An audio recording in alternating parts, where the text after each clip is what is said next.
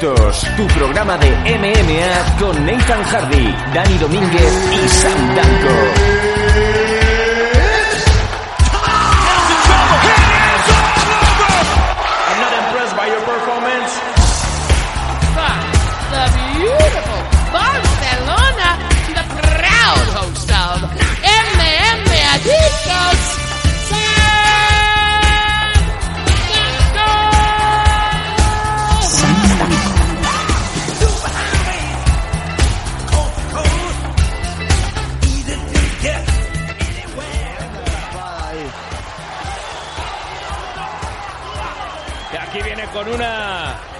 De codos en corto.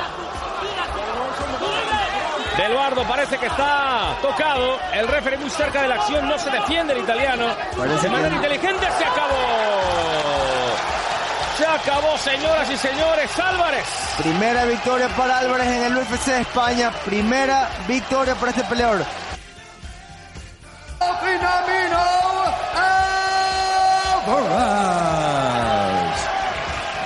Primera victoria para Joel Álvarez.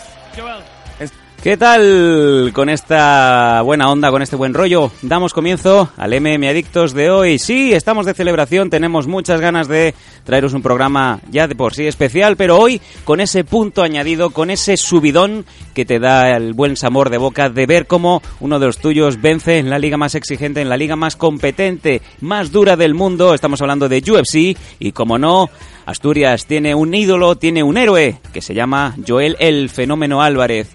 Qué gran fin de semana que también para testiguar nos da buena fe Nathan Hardy. Nathan, ¿cómo estamos?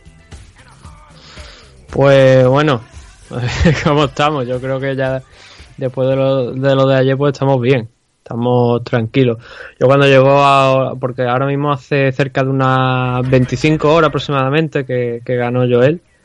Yo cuando acabé el combate, que estuve haciéndolo en directo, retransmitiéndolo en directo por el canal, haciendo la locución, cuando acabó el combate ganó eh, y se, se cerró ya todo lo que era el segmento de, de, lo que era la pelea de Joel ahí en UFC y pasaron al siguiente, yo ya desconecté del todo. Yo, yo no quiero saber más nada del evento, porque la verdad es que la última semana ha, ha sido intentar acercar lo máximo posible a todo el mundo la entrevista que le hicimos a Joel, intentar aportar nuestro granito de arena que la gente estuviera pendiente de lo que iba a hacer y creo que así ha sido. Eh, hemos hecho lo que lo que hemos podido durante estos días para que la, a, cuanta más gente mejor. Y bueno lo primordial era ayer no la victoria de, de Joel Álvarez. Ahora por supuesto dentro de, del programa hablaremos sobre ello. Pero bueno eh, me gustaría eso sí abrir con do, dos cosas. Una ya no me acuerdo la tenía en mente antes pero se me ha ido. Eh, las, la, los estupefacientes. Sí bueno más bien el Alzheimer eh, una de las cosas sí que, que, quiero decir que ayer. Ah, bueno, sí, ya me acuerdo de cuál era la otra también. Ayer en el directo, durante el directo, en la parte final, cuando uh -huh. estaba. Ahí acababa de ganar, dije también que, que, bueno que Joel se convertía en el tercer español que consiguió una victoria en, en, UFC, algo así similar, porque estaba incluyendo a Alberto Cerro León sí. en UFC 2. Sí. Eh, obviamente eh, me di cuenta una hora después cuando estaba revisionando un poquito, escuchando lo que había lo que había comentado, me di cuenta y lo puse por redes sociales, lo puse también, lo dejé en comentarios de, de YouTube, que eso era un error importante y que, y que como tal pues había que corregirlo, ¿no? Yo si me equivoco y, y me doy cuenta, soy el primero en corregirlo porque es que, joder, no, no tenemos que confundir a la gente. Bueno, cabe decir también eh, menudos números que marcaste ayer en el directo de MM Adictos. Eh, una barbaridad, bueno, casi 800, eh, 800 personas que pasaron por el canal para, para escuchar esa narración. Sí, bueno, a lo largo de, de la tarde, en, en, directo, sabemos cómo la gente era también una hora mala, la gente pues no se engancha. Aún así sí que es verdad que fue la, la vez que más uh, gente en directo hemos tenido, incluso gente, bueno, eso lo comentaremos ahora después porque eh, fuera cuando estemos hablando de lo de Joel, porque si no se me va lo otro. Lo otro que quería decir es que precisamente con esto del directo había gente que llegaba y decía, vaya a emitir combate eh, señores y señoras, obviamente no podemos emitir combate porque si lo hacemos nos chapan el canal y no, no es plan ¿no? de, jugar, de jugarnos el, el canal de, de, YouTube para retransmitir un combate. ¿Que lo podríamos hacer? Pues no te digo que no. Pero claro, no somos el tipo aquel de Twitch que fingió que estaba jugando al UFC 3 cuando realmente estaba echando el combate, todo el pay-per-view retransmitiendo a través de Twitch. Maravilloso. Pero eso, ¿no? Que la gente tenga en cuenta que, sobre todo si nos están escuchando ahora y no pasaron por el, por la retransmisión o quieren verla después, que hombre, tened en cuenta que era la retransmisión en audio de lo que estábamos, de cómo estábamos viendo el combate, de cómo se estaba desarrollando. La radio de toda la vida, Nathan. Sí, la radio, de, toda la vida. Lo que pasa que, claro, con la plataforma que te da YouTube, que bueno, por suerte una es, gratuita y entonces podemos retransmitir de una manera mucho más sencilla, quemando nuestros ordenadores, pero bueno, eso es otra historia.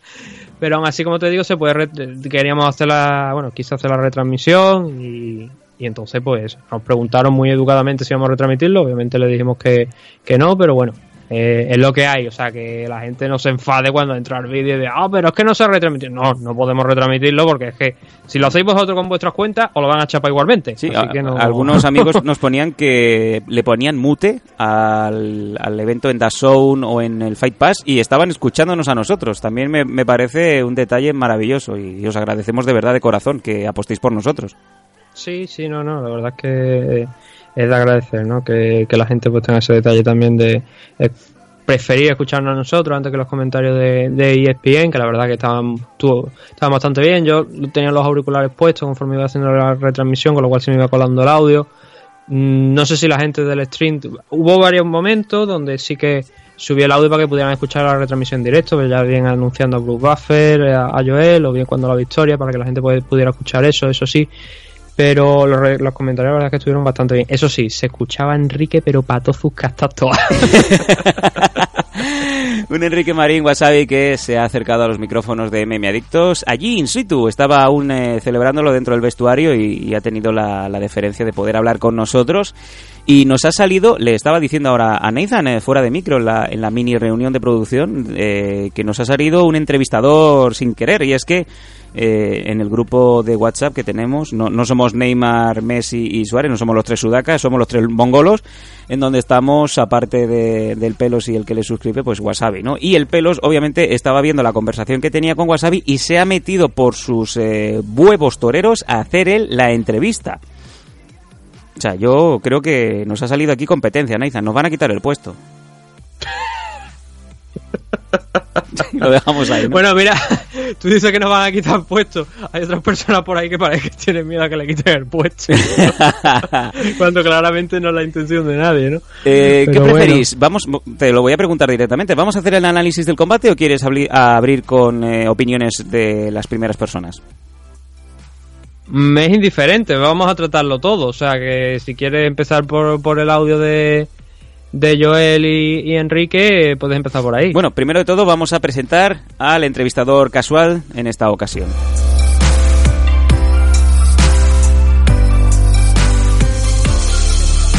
Yo hoy traigo en exclusiva unas respuestas de las preguntas que todo el mundo se está preguntando y nadie nunca se ha atrevido a realizar. Bueno, sí que ha atrevido a realizar, ¿no? Pero no han podido contactar directamente con los protagonistas de hoy, ¿no? O sea, que los protagonistas de hoy van a responder lo que la gente quiere saber. ¿Y qué es lo que la gente quiere saber? Lo que el pelos de Ripollet, I myself. Se ha quedado ahí. bueno, pues tenemos aquí al pelos que va a hacerle la entrevista a Enrique Marín Wasabi. Me parece maravilloso. Vamos allá. ¿Qué quiere que te diga, no? Me parece sensacional. Para que no conozca el pelo, pues el pelo de Ripollet estamos hablando del compañero de San en los Dancos desde hace tantos años ya.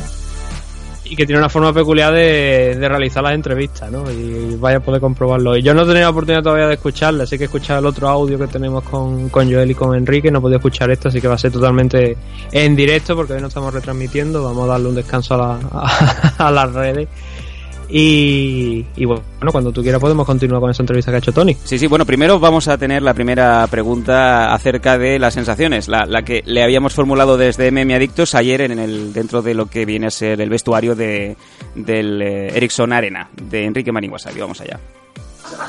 Muy buenas los amigos de Meme Adictos, pues bien, todo ha salido bien, todo ha salido eh, como esperábamos, eh, como habíamos planeado y, bueno, eh, la verdad que lo que a mí respecta desde la esquina, que siempre se vive con un poco de menos tensión, pero no es poca la tensión, pues la verdad es que ha sido muy reconfortante ver cómo salía todos los planes y todo lo que teníamos marcado. Y hombre, conseguir una victoria para Joel, el auténtico protagonista y que se lo merece eh, para España, para él y para todos los deportistas que quieren tomarlo como referente, pues la verdad que para mí ha sido una alegría. Entonces aquí tengo a Joel, que bueno, pues ahora va a explicar a ver cómo se siente después de esa merecida victoria y aquí lo dejo. Muy buenas, me siento de cine, cine, cine y de fábula. Ha sido, ha sido una pasada, la verdad. Eh, la otra vez me gustó mucho también. Pero claro, esta, al llevar la victoria y ser la segunda, que llevas con menos nervios, ya sabes cómo funciona todo, pues ha sido eh, 100 veces mejor. Ha molado un montón, la verdad. ¿Y, y qué viene después de la segunda pelea? Después de la segunda pelea viene la tercera pelea. Viene la tercera pelea. Eh, Es el dato con el que nos tenemos que quedar. Bueno, abrazo. Un saludo a todos. Enrique, que muchas gracias por el...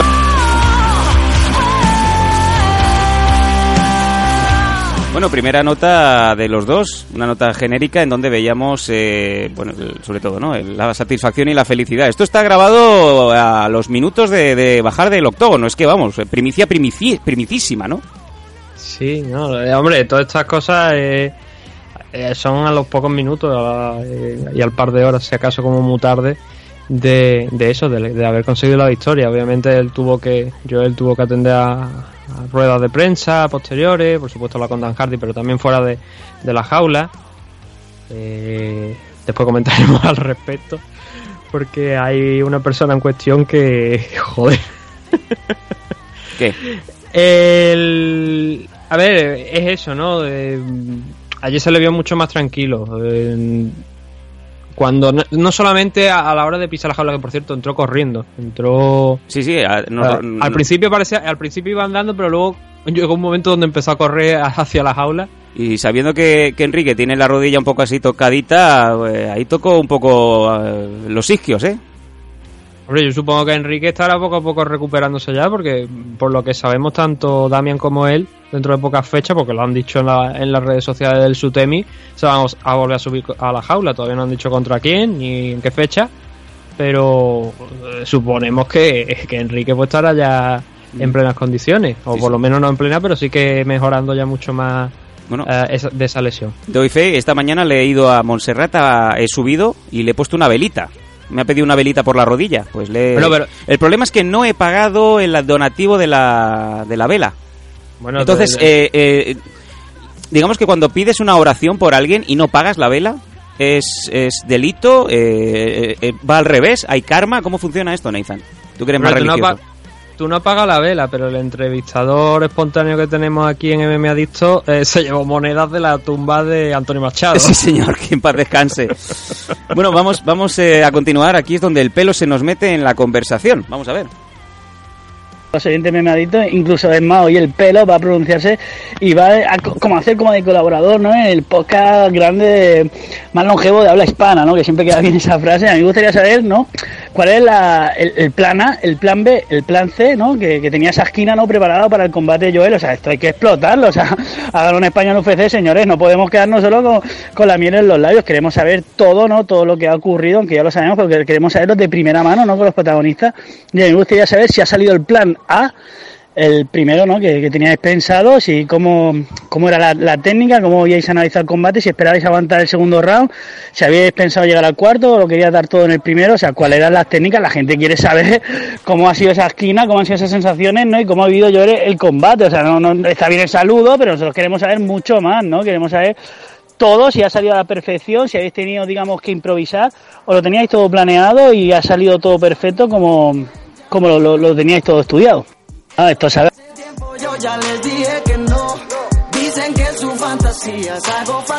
Me hace gracia, nos quejábamos este fin de semana del traductor que le habían puesto a Joel, que ese hombre pues eh, ahora mismo eh, está en el ojo del huracán.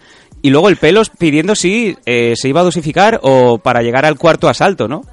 No, lo del cuarto salto me ha parecido maravilloso. Pues vamos la con la... demostración que, que- que no se ha visto el que- combate. Sí, sí, efectivamente y no, como le encanta decir a Nathan. Sí, en cuanto a lo del tema del traductor, era, era esa persona que comentaba antes de, de este corte. Joder, eh, pones a Frank mano a mano con este traductor y, y creo que no acaban de entenderse.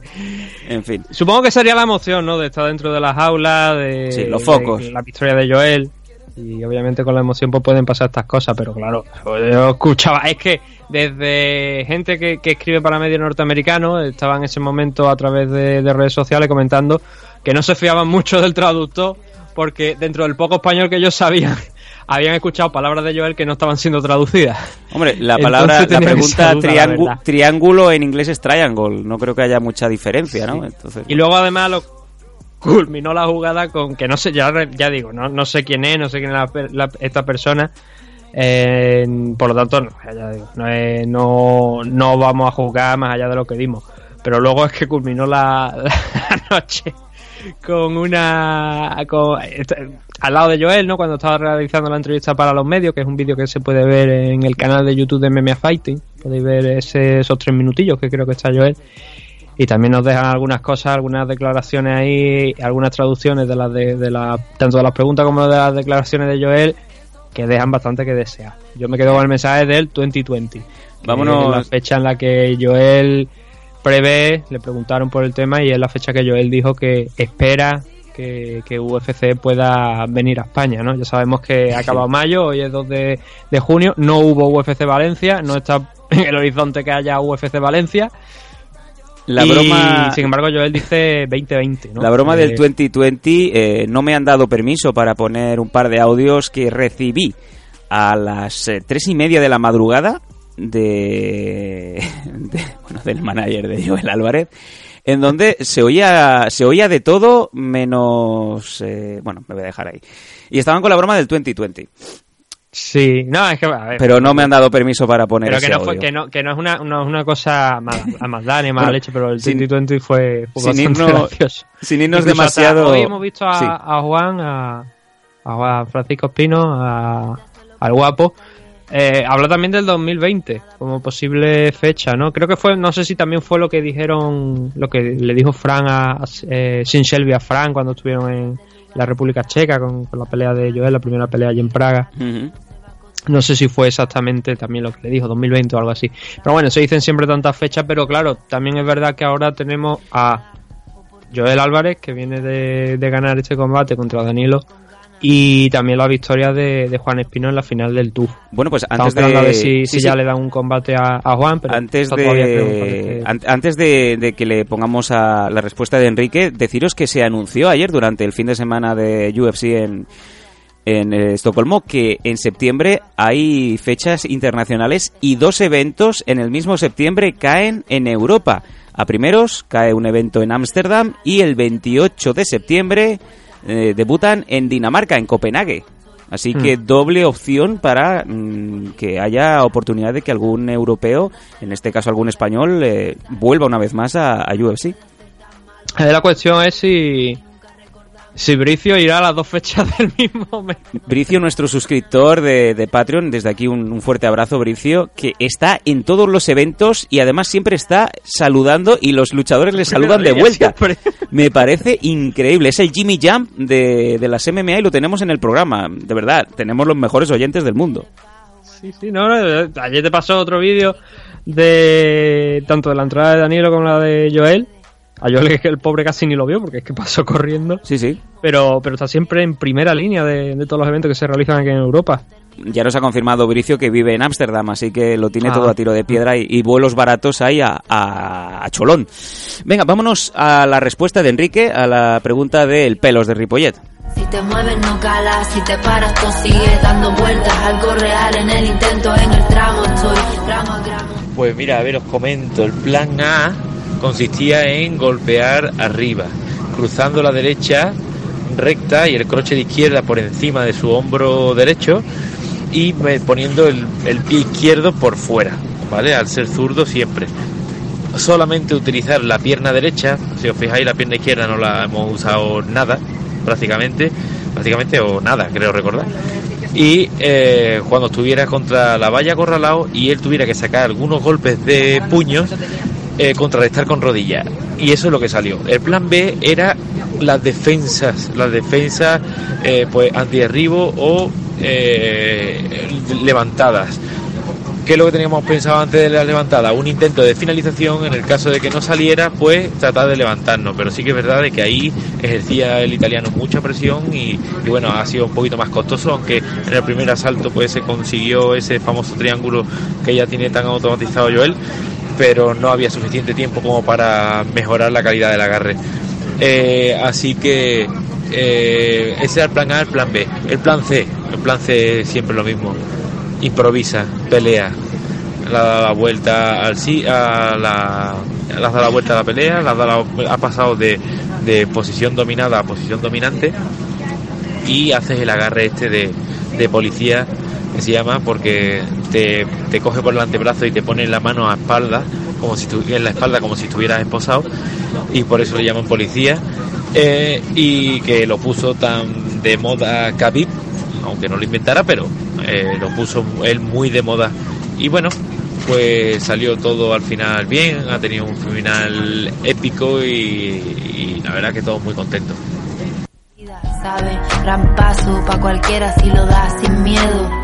sin piedad, oportunidad, la salida más cercana, descalzos y con ganas, y lazos que desarmen, lo podemos contar, el viento sopla las palabras, ¿Qué coño estás hablando tú, desgraciado? Estás despedido. mejor es lo que queda entre nosotros y el mar, los que se fueron, los que no están, el olor de la comida, nuevos trucos, nuevas condiciones, conjuros, estaciones, nuevas ocasiones. Me ha colado un audio. ponlo otra vez, ponlo otra vez. No, no, no. Tramo estoy, gramo a gramo, gota a gota, a veces por listo, otras por idiota tú. Deja de hacer lo que ¿Qué coño estás hablando tú, desgraciado? Estás despedido. malo, como eso que hicimos y nunca recordamos, como eso que nos hicieron y nunca perdonamos. La vecina mira, no se atreve, corre. Otras notas de Enrique Marín. eh, aquí no ha Yo- pasado yo nada. Quiero, yo quiero ese, ese audio, Sí. ese último audio, yo lo quiero para ponerlo de tono de llamada. Tú imagínate, eh, Fran Montiel en el jefe infiltrado, es que le pillan el primer día. Ya se puede poner, ya se puede poner el pelo de, de Shawn Michaels y un bigote, el bigote de Dan Severn y unas gafas ahumadas que lo pillan, ¿eh? Pero vamos a ver. Va a dar lo mismo, como quiera, todo tiene sentido. Tengo Sherlock. No termina aquí la paranoia, el estrés, Bueno, el em, síndrome, la... Tenemos unas notas más que el pelo se seguía mandándole a, a Enrique, pero estas nos las ha dejado por escrito, vamos a leerlas rápidamente. Muy interesante lo que nos ha dicho Enrique y además apostilla... em, eh, a Joel le pregunta si se esperaba el combate así o sufriste un poco y lo que decía era que estaba sufriendo en el momento en el que se estaba dando cuenta de que estaba ganándole puntos en cada asalto. Esto me imagino que van por los dos derribos. Y después Enrique continúa, pero bueno, sé que mantiene la calma en todo momento y no entrega la cuchara hasta que suena la bocina. Como nota personal me dejé la puta garganta allí, damos fe, todos los que estábamos eh, sufriendo a Enrique en el, desde nuestras casas. Hay que entrenar más luchas, este rival era más asequible, que no digo malo, ojo, digo asequible. Era su primera vez en UFC y no tiene un estilo agresivo ni un boxeo determinante, pero sí que tenía muy buena lucha como se pudo apreciar. Era el combate perfecto para él, para que se estableciese dentro de la compañía, a ver si dura y fluye todo así como se está consiguiendo. Eh, el Pelos le preguntaba ahora mismo, porque estaba en un avión, eh, cómo es eh, diferencias entre cagar en el lavabo de un avión y cagar en un lavabo de UFC y si se encontró con papel de váter con la cara de Dana White. Esto no, no, no, no procede. Pues sería un gran detalle. Sí, eh, Yo creo que más de uno le gustaría tener ese rollo de papel higiénico. Este, este segundo audio, el que habéis oído de Enrique, eh, se estaba produciendo dentro del vuelo de regreso desde Estocolmo hasta, hasta España, así que por eso oíais como si estuviera en- dentro de una hormigonera, ¿no? De fondo se oía un poco a- al gruñón que a todos nos encandila. Bueno, Nathan, ahora sí, ya con las notas escritas, con todo puesto, coméntanos eh, tus tu parecer, cómo se vio el combate a ojos tuyos eh, y sobre todo, ¿no? Esa nota tan importante que nos deja clara Enrique que este combate era para ganar sí o sí, porque ya veían que el rival era inferior que no peor. Mm. Yo creo, bueno, Enrique es el que mejor puede darte todo todo el análisis de lo que pasó. Yo creo que eh, analizándolo después, porque cuando lo estás viendo en directo estás más pendiente de alguna cosa u otra. Yo creo que el, agarre que dice, por ejemplo, eh, es clave, el meterle la mano por detrás, impidiendo que, que Danilo pues, pudiera utilizar ese brazo derecho para defender. Te hablo ya cuando estaba golpeándole, buscando la finalización, Joel. Que cuando lo volteó desde el suelo, le inmovilizó ese brazo, ese brazo derecho, impidiendo que se defendiera con él. Con lo cual solo le quedaba la manita izquierda y Danilo además en el segundo salto hay un momento, justo creo que es justo antes de que Joel le enchufe un, rodillazo a la parte media del cuerpo que hace que Danilo tenga que salir, Joel le persigue, le va golpeando y es cuando consigue el segundo takedown ahí eh, Beluardo. El Joel en la misma en la misma rueda de prensa con Dan Hardy eh, dijo que, que el, el wrestling es quizás lo que peor eh, lleva ahora mismo. La defensa de takedown, más bien. Porque el grappling ya vemos, a ver, no, no lo mismo el wrestling que luego el Brazilian Jiu-Jitsu. Es un tipo diferente de, de, de, de- de habilidades, ¿no? Entonces, es verdad que Joel Álvarez es excelente en Brazilian Jiu-Jitsu, lo hemos visto en el día de ayer, esa, ese triángulo que estuvo a punto de cerrar en el primer, bueno, que cerró en el primer asalto, pero como ha dicho Enrique, no hubo tiempo para más. Y cómo revirtió la, la posición en el suelo y se puso encima en la posición lateral soltando golpes para finalizar la pelea. Esos son temas de, de grappling, de Brazilian Jiu-Jitsu, pero luego lo que es el wrestling, la defensa de takedown, sí que es verdad que ayer no le vimos le vimos sufrir en ese aspecto, eh, en lo que fue la defensa de takedown. Eh, los dos derribos fueron prácticamente iguales, no hubo mucha oposición por parte de Joel, pero no es que esté criticándolo, es que es algo que reconoce él mismo en, en la rueda, o sea, en la, en la, en la entrevista con Dan Hardy. Y el segundo es que sobre todo es quizá a lo mejor eh, creo que son cosas que me parece a mí que son fácilmente eh, arreglables luego, luego en- en- durante los entrenamientos porque lo pilla la- lo pilla cuando va avanzando cuando Joel se, se viene más arriba cuando ve que, que está haciendo daño que puede eh, perseguirlo por la jaula y seguir golpeándole buscar la finalización es cuando Danilo cambia el nivel estando muy cerca de Joel se le tira encima y automáticamente pues, pues va al suelo porque no con el, agarra al cuerpo bajando también el, centro de gravedad, atacando a las piernas y al cuerpo a la vez, le es muy difícil defenderse a Joel y cayó de, espalda. Fuera de, de eso, yo tampoco vi. eh, quizá a lo mejor lo, lo que ha comentado Enrique, de, de quizá ponerse un poquito. de sufrir ¿no? cuando ve que le están quitando puntos, es lógico eso. yo creo que todo luchador es eh, eh, quien más quien menos se pone nervioso respecto a eso, ¿no? Cuando ve que te están comiendo terreno, que estás perdiendo puntos y el que no lo haga tiene un problema porque puede acabar en una decisión mala para, para él.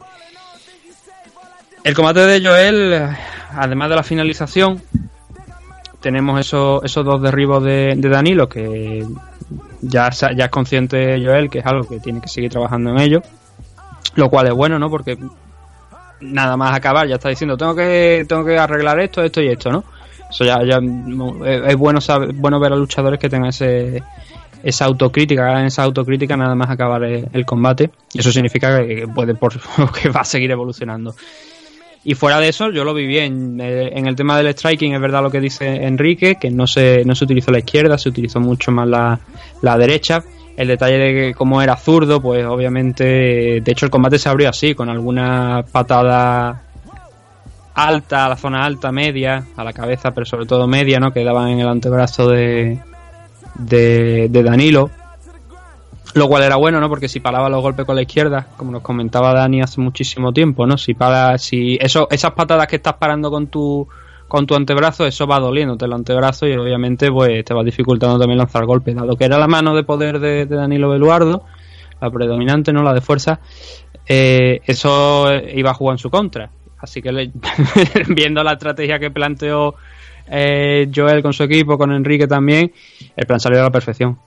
Sí que es verdad que podría haber sido mejor, pero todo es mejor, ¿no? Que esos dos derribos no hubieran ocurrido o que eh, hubiera puesto más oposición en la defensa de esos derribos y hubiera acabado en una posición superior. Claro, Vamos, vamos a Hombre, hablar. Es muy difícil hacer la pelea perfecta. Vamos a hablar claro y, y, o sea, cortita y al pie. Eh, no se no se consideraba ni se contemplaba una derrota bajo ningún concepto de Joel ante ante Danilo, porque realmente las eh, cuchillas ya estaban cerca del cuello de Joel, sabiendo lo exigente que es eh, UFC, sobre todo con el roster europeo. Sabiendo que mm, Joel era favorito sobre un debutante en UFC, l- ese miedo escénico que, que pudo sufrir Joel en el primer combate, desde luego una derrota aquí le hubiera puesto muy difícil continuar en, en UFC. Sí, probablemente. Lo, lo comentaba yo también en, el directo que estaba que hice. Era bastante complicado que con una segunda derrota Joel hubiese podido mantenerse en UFC ahora mismo. Igual algún, por alguna sorpresa, por algún combate que a lo mejor lo pudieran necesitar alguien de recambio, podría con dos derrotas haber vuelto a entrar, pero lo mejor de todo era ganar. Lo mejor era lo, mejor en todos los posibles casos. Ganar ayer para seguir dentro de, de la compañía sin problemas ninguno. Eh, Joel lo consiguió, así que hoy no estamos hablando de. No tenemos que hablar de. Bueno, vamos a ver si, si lo cortan, si no lo cortan. No, Joel va a continuar. Bueno, salvo que a Dana White se le vaya la cabeza y hagan como con Elías Teodoro, como con Justin Willis, ¿no? Que no coges este combate o tienes una derrota y a pesar de que tienes un récord positivo te cortamos, ¿no? Algunos movimientos extraños de UFC se están viendo en las últimas fechas.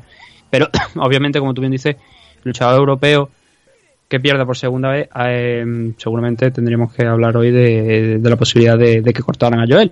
No es así, es lo, es lo bueno. A Danilo Belguardo, a mí lo que me sorprendió mucho era que en la, lo estábamos hablando el día anterior, que la, la, las previas que estaban realizando en Estados Unidos realmente no estaban analizando ni las actitudes físicas de Joel, ni las no, no, habilidades, no. ni las de Danilo Beluardo, sino que simplemente muchas páginas y, y de, la, de, de las punteras, ¿eh? de las punteras, Bloody Elbow, eh, mm. MMA Yankee, eh, si tienen, por ejemplo, cinco redactores o cinco especialistas de la materia, los cinco daban victoria a Danilo, pero, pero porque sí, por la derrota de Joel contra, contra Ismagulov. Efectivamente, es que, es que ese es el problema, es que se le, le estaban dando la victoria a Danilo porque sí. Pero te estoy hablando de porque un 95% sí, de absolutamente nada. 95% de, de, victoria para Beluardo. Era para flipar.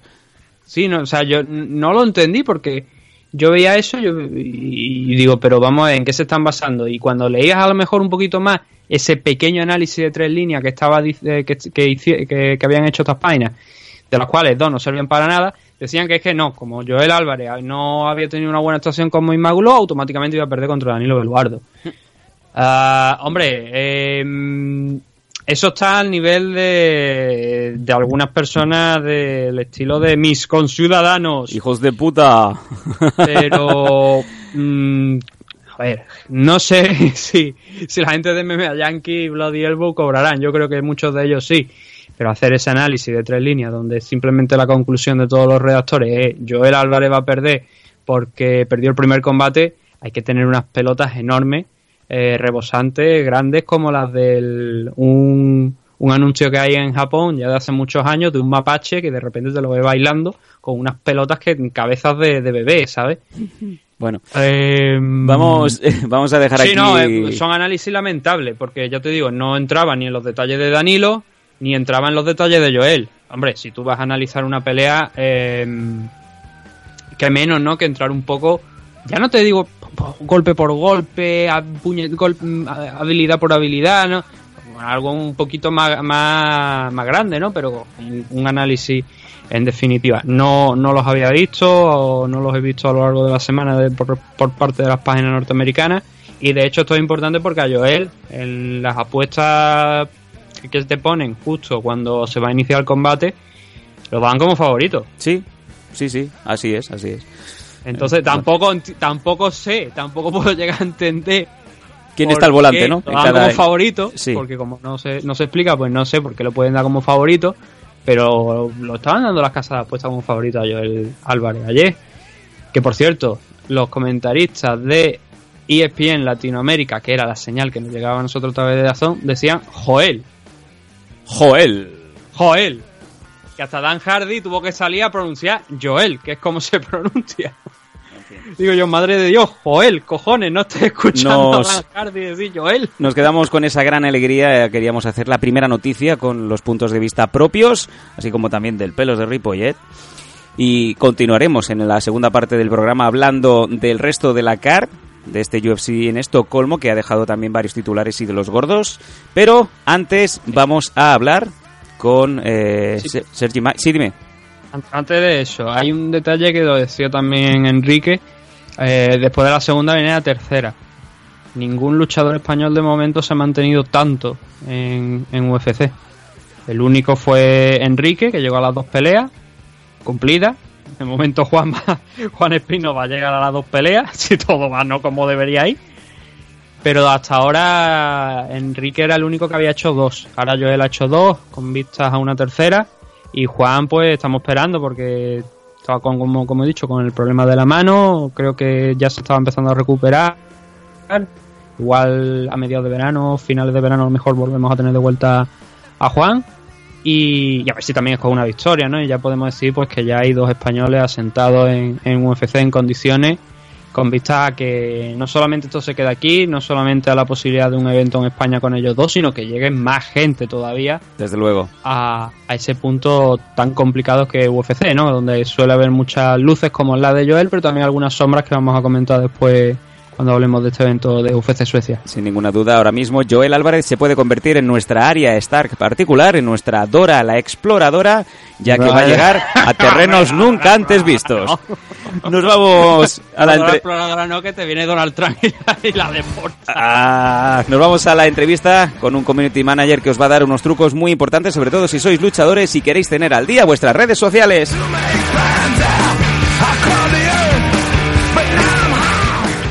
¿Qué coño estás hablando tú, desgraciado? Estás despedido.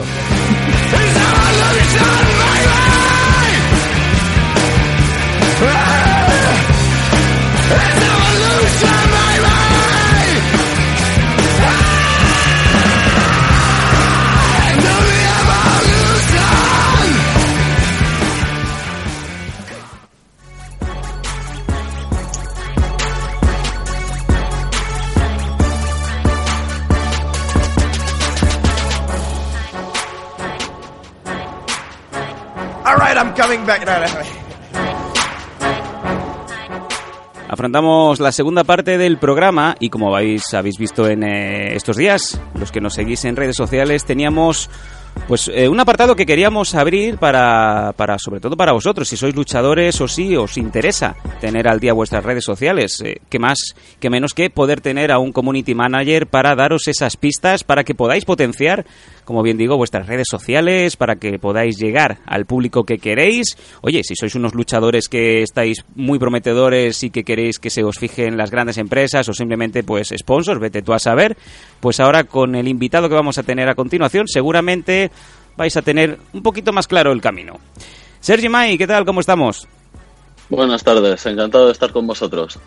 Como bien eh, habéis visto estos días, como decía, Sergi May es Community Manager de AFL, entre otras marcas. Y bueno, gracias a tus puntos de vista, a tus palabras, a, a tus consejos, vamos a ver si los luchadores o los simplemente los oyentes quieren tener sus redes sociales a punto. El micro es tuyo. Mm, Yo te diría directamente, mm, redes sociales nos entendemos como Twitter, Instagram, Facebook, ¿no? Correcto. A ver, eh, redes sociales en general son cualquiera de las plataformas de difusión de nuestro contenido a través de Internet. Para que nos entendamos, básicamente todo lo que podemos consumir desde el teléfono móvil. Desde. YouTube, Facebook, como comentabas, Instagram, Twitter, incluso WhatsApp. Son redes sociales. Eh, para que un luchador le funcionen las redes sociales, eh, hay varios puntos clave para que funcione. Y el primero y más claro, que eso quiero que, que todo el mundo tome nota de esto ya para empezar. ¿Mm? Si quieres funcionar a nivel público, olvídate de tener la página en privado. Ajá. O sea, candadito fuera. Eso. El candadito fuera, eso para empezar. Más que nada porque tú lo que quieres es abrir una ventana al mundo, lo que necesitas es tener la persiana subida. Al final es como un escaparate al mundo, es quién soy yo, eh, verme. eh, como te decía, si pretendes ser una tienda en la que te vendes a ti mismo, eh, está claro que no es lo mismo que tu casa. Así que si quieres tener una cuenta personal privada donde tengas a tus amigos, fantástico. Tienes la cuenta privada y personal en un lado y por el otro la cuenta pública. Eso para empezar. Sí, sí. O sea, que entendemos que si te da rabia o le da rabia a tu ex ver tus fotos o simplemente has cambiado de gimnasio o te llevas mal con algún compañero de, de entreno, pues eh, eso tienes que obviarlo, tienes que poner la, la cuenta pública, es lo que hay. Totalmente, totalmente. Eso para empezar. Tú quieres triunfar dentro de las redes sociales eh, presentándote como luchador, créate una cuenta de luchador y deja claro qué es eso. A partir de ahí, como comentaba, hay varios puntos a tener en cuenta, que son los siguientes. El contenido, la comunidad y el nicho y la interacción. Que son estos cuatro puntos de vista, estos cuatro pilares en los que cualquier red social eh, va a funcionar o van a ser las claves para que funcione. Bueno, pues eh, si nos ilustras, estaremos encantados de tomar nota. A ello voy. Venga. A ver, para empezar, eh, si tenemos claro que somos luchadores, tenemos que dejarlo claro desde el principio en nuestra red social. No basta con que me presente Perico de los Palotes y la gente que no me conoce de nada tenga que entrar para saber, ahí va, pues es luchador de MMA o es un especialista de grappling o es profesor de Brazilian Jiu-Jitsu en el gimnasio, lo que sea. Así que el primer apartado, que es el nombre, la primera tip, el primer truco, sería poner nuestro nombre, eh, Sergi May, o Carlos, o Sandanco, o lo que sea, una barra, un espacio, la marca que creáis conveniente, y luego a qué nos dedicamos. Eso en el nombre. O sea, sin misterio. Lo que hay es lo que se ve. Sin misterio, exactamente. Si además lo queremos llevar un paso más allá, lo podemos poner incluso en el usuario. Si, por ejemplo, hablara contigo y tú fueras luchador, pues, por ejemplo, sería Sandanco MMA, por ejemplo. Sandanco.mma. Bien. De esta forma nos ahorramos cualquier tipo de confusión. Porque tú me agregas, yo veo que Sandanco MMA me ha seguido y yo ya sé que eres una persona vinculada al MMA. Por lo tanto, me ahorro un, un clic en saber quién eres. Ya digo, hostia, me interesa, voy a ver qué hay. Muy bien. ¿Qué más tenemos?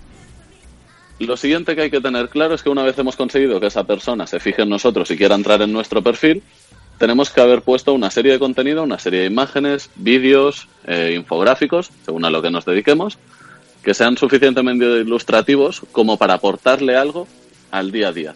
¿Qué hace que esa persona me quiera seguir? Vale. ¿Qué es lo que me diferencia a mí de otra persona? ¿Qué es lo que hace que en lugar de seguir al de al lado, vaya a seguirme a mí? Ahí lo que entra es un poco conocer el mercado a nuestro alrededor. Eh, todo el mundo sigue a la UFC, la mayoría de vosotros seguís a FLMMA, y si no, os lo aconsejo. Y son, son ligas, sí, ya que puedo, hago aquí un poco de campaña para nuestra liga. Eh, son páginas eh, dedicadas única y exclusivamente al MMA. Cuando entramos vemos el contenido que hay y podemos sacar muchas ideas de lo que queremos que haya en nuestra página. Si vemos constantemente que los, las publicaciones que funcionan son, por ejemplo, imágenes de combate, pues pongamos un poco más imágenes de combate si es lo que nos funciona en nuestro perfil. Si somos entrenadores, igual poniendo las imágenes nuestras de un entreno no funcionan tanto como poner a nuestros alumnos. Eso hay que estudiar un poco y ver qué contenido nos funciona en particular a nuestra cuenta. Y eso es tomarse unas horas al día a mirarlo. O sea, tiene que ser totalmente temático. ¿eh? O sea, si tú me pones el ejemplo de AFL, pues me imagino que los que tendrán el ritmo de likes son los combates y tal, pero si de repente vemos a Fran Montiel comprándose un helado, a lo mejor baja, Exactamente. baja, o sea, hay gente que hace un follow porque no quiere ver a Fran Montiel comprándose un gelato, ¿no? Exactamente, Vale. exactamente. Pero eso se puede, se puede llegar a mezclar una cosa con la otra, porque eh, me da la sensación como que hay veces que algunas cuentas simple, simplemente van a lo que le funciona mejor y se olvidan de todo el resto de contenido.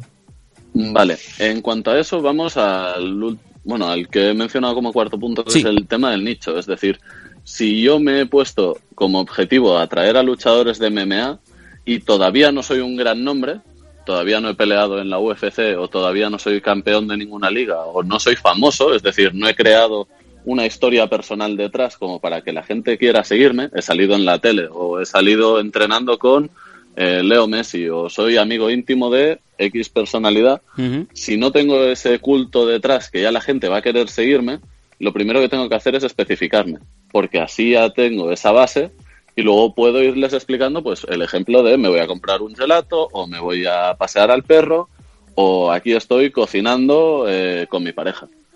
Lo primero que tengo que enseñarles es lo que quiero que vean o lo que quiero que sea mi público, lo que quiero que sea la palabra clave, el target. Ajá. Yo me enfoco a mi público y les doy lo que creo que quieren ver en mí. Si yo soy, pues lo que decíamos, un entrenador de Brazilian Jiu-Jitsu, pues es muy importante enseñarles Brazilian Jiu-Jitsu. No se trata de enseñarles el funcionamiento de un mechero, Claro. por ejemplo. A nadie se le ocurriría seguir una página de talleres mecánicos y que todo lo que enseñaran todo el rato fueran sofás. Porque dices, yo vengo aquí a seguir coches y me encuentro una página de sofás. Pues si yo vengo a ver a un luchador, quiero ver a un luchador y su vida quizá un poco alrededor de lo que es la lucha, pero a mí si está eh, paseando al perro por la montaña y no tiene nada que ver con su entrenamiento y es pues, porque se aburre un domingo, pues ese contenido igual es más óptimo para los stories. Vale, tenemos ya esos cuatro pilares que nos acabas de, de comentar. Entonces, vale, me imagino que aquí no hay magia. Eh, este luchador prototipo que dice, venga, va, me voy a, voy a hacer caso a lo que me dice Mai, voy a empezar a ponerlo todo. Eh, no va a abrir el Instagram mañana y de repente va a tener mil seguidores que, que quieren verlo, ¿no? Mm, Me imagino que aquí es donde viene el gran, la gran pregunta. ¿Cómo hago para que me suba la cuenta? ¿Cómo hago para que me suba la cuenta? Pues ahí entra el tercer pilar, que es la interacción. Ajá. Tengo que hacerme ver. ¿Cómo lo hago? Pues interactuando con el resto de usuarios. Hay muchas formas de interacción. Los likes, los comentarios, el seguir, los mensajes privados, incluso mandarles enlaces a nuestros amigos cuando hagamos una publicación eh, a los compañeros de entreno en plan, oye, eh, venir aquí, echarme una mano, comentar mi publicación o ponerme un like. De esta manera, la publicación, el famoso algoritmo de Instagram, la valorará como interesante. Instagram funciona eh, con un programa base que está detrás, que es el algoritmo. Le llaman el algoritmo porque es básicamente un sistema de, de puntuación, por decirlo de alguna manera, de las publicaciones, basada en el tiempo que dedica la gente en pantalla a ver esa publicación. Es decir, si esa publicación resulta muy interesante a tus seguidores, a los 10 primeros que se la enseño y todos ponen like y todos la comentan, se la enseñará a otros 10 y a otros 10. Y va a seguir ese ratio de interacción y se la va a seguir enseñando y puede que te haga aparecer en lo que se le llama el Explore Page, que es esa lupita que tenemos al lado del más, abajo en nuestra pantalla de Instagram. Salir allí es, entre muchas comillas, un éxito, porque ¿qué significa? Que gente que no nos sigue puede vernos y al tener esa visibilidad, al tener esa primera aparición de, por ejemplo, una foto de un combate cuando has ganado el cinturón de tu ciudad, por poner un ejemplo muy cafre, eh, puede dar a que otros luchadores que igual son de tu nivel o igual son auténticos nombres, como puede ser eh, Enrique Wasabi o puede ser eh, Joel o podría ser X personalidad, venga y diga, hostia, qué foto más chula, pum, le doy un like. Y que te dé un like una personalidad de estas significa que cualquier otro seguidor suyo puede estar viendo eh, a qué ha puesto like Joel en las últimas 24 horas y verte a ti y decir, ahí va, ¿quién es este luchador? Ahí va, pues tiene un contenido interesante, eh, me parece bien cómo entrena o me gustan sus publicaciones y lo que comenta, voy a darle a seguir.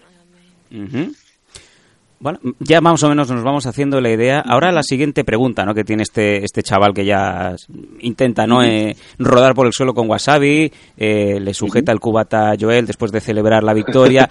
La, la, la siguiente pregunta es, vale, ¿qué contenido pongo? ¿Cómo lo pongo? Porque me imagino que mm, la cosa irá para arriba o para abajo si subes una foto cada 20 días, como si estás subiendo Ujú. 20 fotos cada 20 minutos, ¿no? Y, además, y además, perdona que te diga, no solo eso, porque eh, no es lo mismo tampoco, interpreto, poner, se ve aquí, está aquí en España, poner una foto a las 4 de la mañana si lo que estás buscando es que te vea el público español, que a las Ujú. 4 de la tarde si, si lo que quieres es eso, ¿no? Que te vean aquí la gente de España. Exacto. A ver, eh, como he mencionado, Instagram se basa en el tiempo que la gente va a pasar en pantalla viendo tu contenido. Por lo tanto, tengo que pensar cuál es la hora en la que más o menos la gente se suele conectar. Si miras a tu alrededor, más o menos ya ves a qué hora se conecta tu, entre muchas comillas, público. Hablando de que son pues tus compañeros de gimnasio o tus padres o los amigos eh, con los que vas a tomar algo los domingos. Tú ya ves cuándo tienen el móvil en la mano y más o menos esas serían las horas interesantes. Estamos hablando, por ejemplo, de entre las 2 y las 3 del mediodía, por ejemplo, y entre las 5 y las 7 de la tarde. ¿Qué pasa? Si yo publico cada día a esas horas, a las 3 y a las 5, ¿me va a subir la cuenta? Lo más probable es que no, porque como comentáis, vas a saturar al público. Y de entrada, no te conocen. Es decir, que cada vez que abran el móvil, se encuentren tu careto o tu cuerpo haciendo un entreno o haciendo lo que sea, también les vas a, saturar. Por lo tanto, es más práctico ir colgando, por ejemplo, una, dos fotos a la semana para que la gente vaya cogiendo un poco de rodaje, pero manteniendo este ratio de interacción, lo que hablábamos, voy a las cuentas, les pongo likes, les comento, muy buen entreno o felicidades por tu torneo. Os, puedes Eh, poner os en todas las cuentas. Añadiros, por ejemplo, no sería una forma de comentar. ¿Por qué? Porque el algoritmo Ojo, este... cuidado, ojo, cuidado. Está Voy a ofendiendo a mucha voy a parte de ello, la voy a comunidad. ello. No, voy a ello, voy a ello. Cuando digo os, lo que estoy demostrándole es respeto, pero si no añado nada más, Instagram lo va a valorar única y exclusivamente como un comentario de tipo spam. ¿Por qué? Porque es una palabra. Vaya. Igual que cuando vienen y te ponen un emoji, te ponen el puño, o te ponen el brazo fuerte, o te ponen dos corazones. Eh, lo valora como copia-pega. Por lo tanto, eh, felicidades por tu combate. Os, ahí ya cambia un poco el contenido. Ya es un comentario de cuatro palabras o más. Y por lo tanto, Instagram ya dice, es una persona de verdad yendo a comentar. Y allí es cuando dice, bien, esta persona está activa, se está moviendo, está poniendo likes, vamos a mover un poco su cuenta y en base a que también la gente pues tenga ese retorno. Pero volvemos al punto de partida. ¿Qué contenido tengo yo en mi página? Si la gente luego cuando vuelve, uy, ¿quién me ha comentado felicidades por tu campeonato? Entra y lo único que se encuentra es cuenta privada o solo hay tres fotos, una es en la playa, la otra es eh, un plato de cocina japonesa y el tercero soy yo luchando y pone Sergi May MMA. Uy, no tiene nada que ver. No tiene nada que ver aquí el tocino con la velocidad. Claro, y, esa, esa persona que tenga o que quiera mostrar un poco la, la vida, el día a día, de no solamente soy un luchador de MMA, sino que también, yo qué sé, me gusta hacer el foto a los huevos de los gatos por detrás. Eh, o sea, tiene su Pues- punto de, oye, pues además de luchador, es, tiene un sentido del humor, es gracioso. Esto es contraproducente, ¿no? Si, si lo que estamos buscando es, es simplemente ser un luchador. 50%. Tienes Vaya. que pensar, ¿cómo quiero que me vean? Si quieres que te vean como un luchador y aparte alguien, pues gracioso o con aficiones tan raras como hacerle fotos a los huevos de los gatos, Por detrás. pues allí adelante. Pero también lo que te diría es que aproveches el, el apartado de los stories. Vale. Tienes publicaciones que se quedan permanentes en tu cuenta, que se quedan en lo que se le llama el feed o lo que sería tu muro. Para los que venimos de Facebook es el equivalente al muro. Y luego tienes los stories. Allí puedes colgar eh, prácticamente, entre muchas comillas, cualquier cosa, porque dura 24 horas, salvo que tú la marques en destacadas. Así que allí, pues, es un poco más anchas Castilla. Porque al final puedes colgar, pues eso, los huevos del gato desde atrás o cómo te has ido a tomar una caña después del gimnasio. Vale, entonces eh, los stories de Instagram es eh, la licencia que te permites de, de poner lo que te apetezca, ¿no? Exacto, allí sí que puedes jugar un poco más porque es eso, como juegas con la ventaja de que tienes 24 horas y que dentro de lo que cabe, pues ya estás manteniendo un perfil un poco estable, un poco constante, estás eh, utilizando una serie de imágenes que funcionan, estás poniendo unos pies de página que aportan a la gente que te sigue, estás interactuando con todos ellos y luego ellos vienen, ven esas fotos, les gusta, le dan a seguir y luego encima te ven, pues eso, que eres del cachondeito, que te gusta irte a tomar tus cañitas o te gusta ir pues a saludar a no sé quién después de un combate y que luego te quedas con él un rato haciendo la charla en plan, oye, unas palabras para los fans, tal. Pues ahí eso es el contenido añadido que hace que tengas pues es un valor extra. Que digan, hostia, pues no es un luchador cualquiera, es un luchador pues con X intereses. Y allí es otra de las cosas pues que puede ser que tu, tu gran escaparate pues venda un poco más. Y a- ahora mismo que hay tantas redes sociales, estamos centrándonos en Instagram, pero ahora mismo hay tantas redes sociales que, claro, ¿tú qué recomiendas? ¿Tener cuentas en todas y llevarlas todas por igual o tener, centrarse en, una en concreto y, y estar el 100% dedicado a, obviamente, de, de- de tiempo de redes sociales a ella? Yo lo que recomendaría es, si estamos hablando de luchadores en este caso, tener tres redes sociales muy activas que son Instagram y Facebook, que las puedes vincular. Puedes colgar el contenido de tu Instagram al Facebook y es más, lo puedes vincular a una página, por lo que ya te quitas de en medio que sea un espacio personal. Puede ser otra página como digamos de escaparate. De ahí puedes colgar la misma foto que cuelgas entrenando, le das a una pestañita que tienes abajo de colgar en Facebook y se comparte automático, lo cual te ahorra muchísima faena. Sigue siendo aconsejable interactuar desde el Facebook, desde esa página, para que la gente la vea, pero ya te ahorra mucho tiempo que puedes dedicar, pues por ejemplo, a seguir mejorando ese contenido de Instagram. Y la otra que aconsejo mantener bastante activa es el Twitter. Twitter parece que no, pero al ser una red de 140 caracteres, ahora que la han ampliado creo que son 280 por tweet, corregirme si me equivoco. Sí, sí, es así. Allí tú puedes estar un poco más activo, porque allí puedes estar comentando directamente incluso las peleas que estés viendo eh, al momento. Como al final es un muro de pensamientos, un hilo de ir colgando, pues estoy viendo un menudo combate, se marcó ayer Joel. Y si lo estabas viendo en directo, igual podías ir hasta comentándolo con algún otro de tus seguidores. eh, menudo primer round y que alguien te comente, uff, veo a tal luchador que está muy en forma y puedes crear así un poco de interacción y que la gente diga, oye, pues me gusta cómo entiende los combates. Hay una página, por ejemplo, que en su momento seguí bastante de boxeo, que desde aquí les mando un saludo y todos mis respetos, que son los del Cao Verdún. Eh, colgaban vídeos pues analizando los combates que ellos habían ido viendo y la verdad es que para gente que igual no tenía tanta tanta cultura del boxeo, tanta cultura de los deportes de contacto, pues igual era una ventana para empezar a mirarlos, empezar a entenderlos y difundirlos. ¿Qué pasa? Que pues esa página fue creciendo porque la gente se iba compartiendo los enlaces, unos porque decían eh, fantástico análisis, otros porque no congregaban y otros pues porque igual les hacía gracia la forma de hablar, pero al final esa interacción fue lo que generó pues que mucha gente viera esta página, empezara a seguir y posiblemente se iniciara en el mundo del boxeo. Pues el equivalente puede ser a cualquier luchador.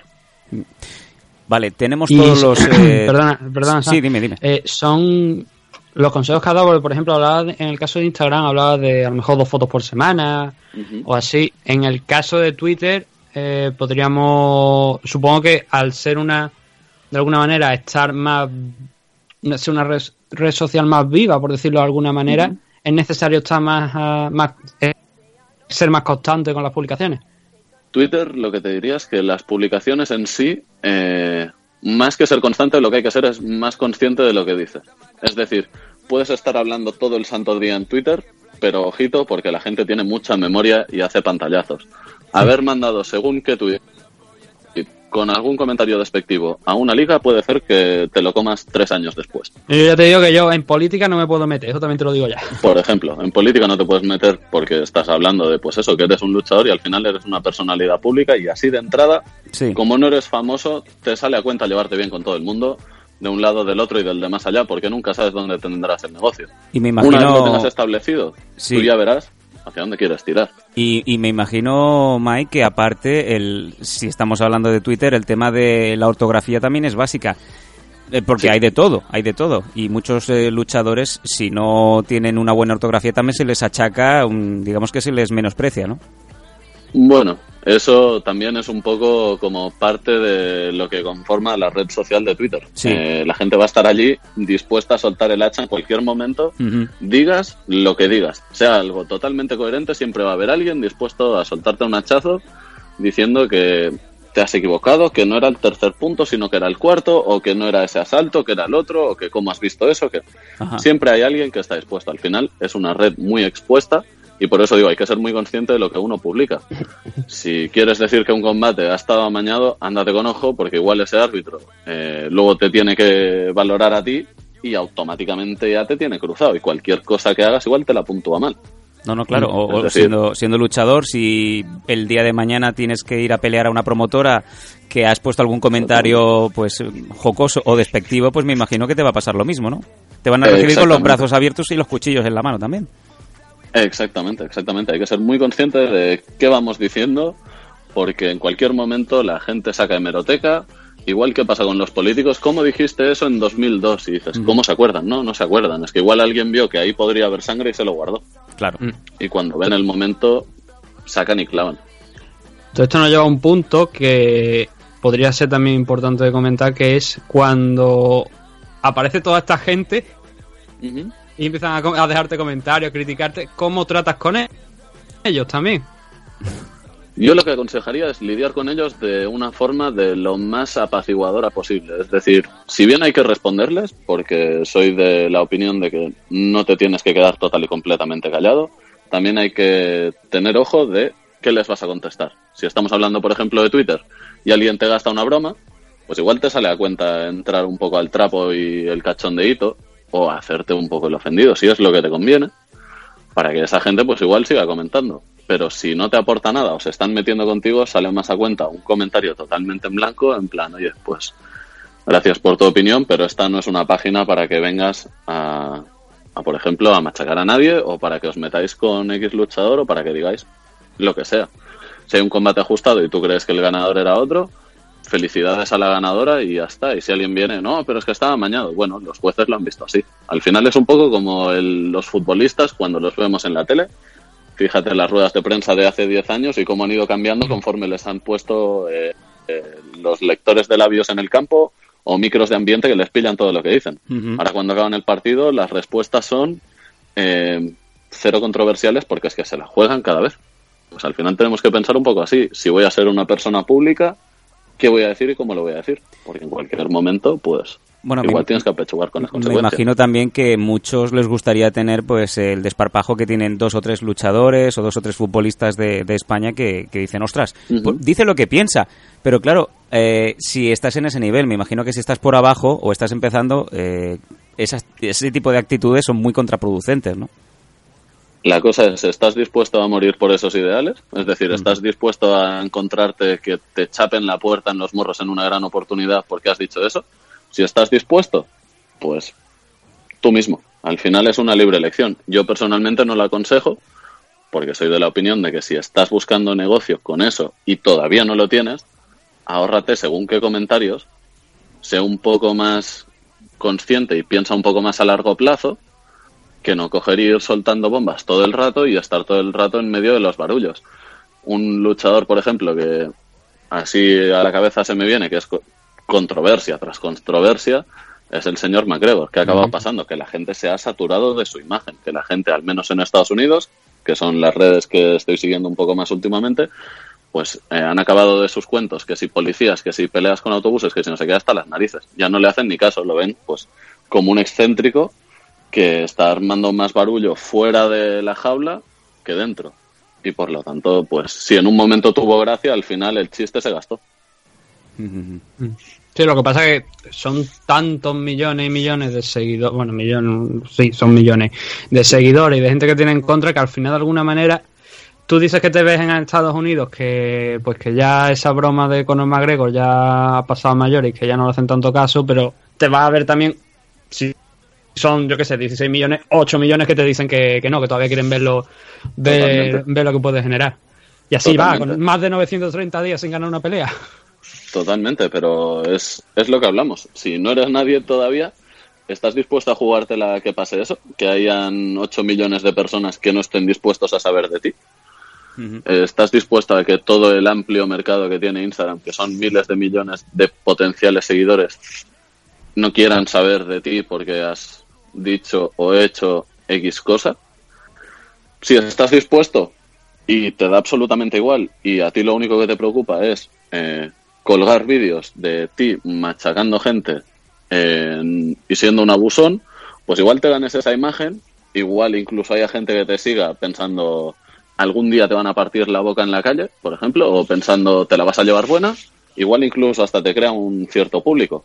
El caso de MVP, el luchador, eh, ¿qué ha pasado con él? Que tanta chulería, tanto combate eh, haciendo el estrellita, a la mínima que se ha llevado el curro, pues ha habido mucha gente dispuesta a celebrarlo. Pues hay que tener claro si esa es la imagen que queremos llevar y nos la queremos jugar así, ser siempre el, el pez más grande del tanque, si esa es la imagen que queremos dar, al final volvemos al punto de partida. ¿Cuál es la imagen que quiero vender?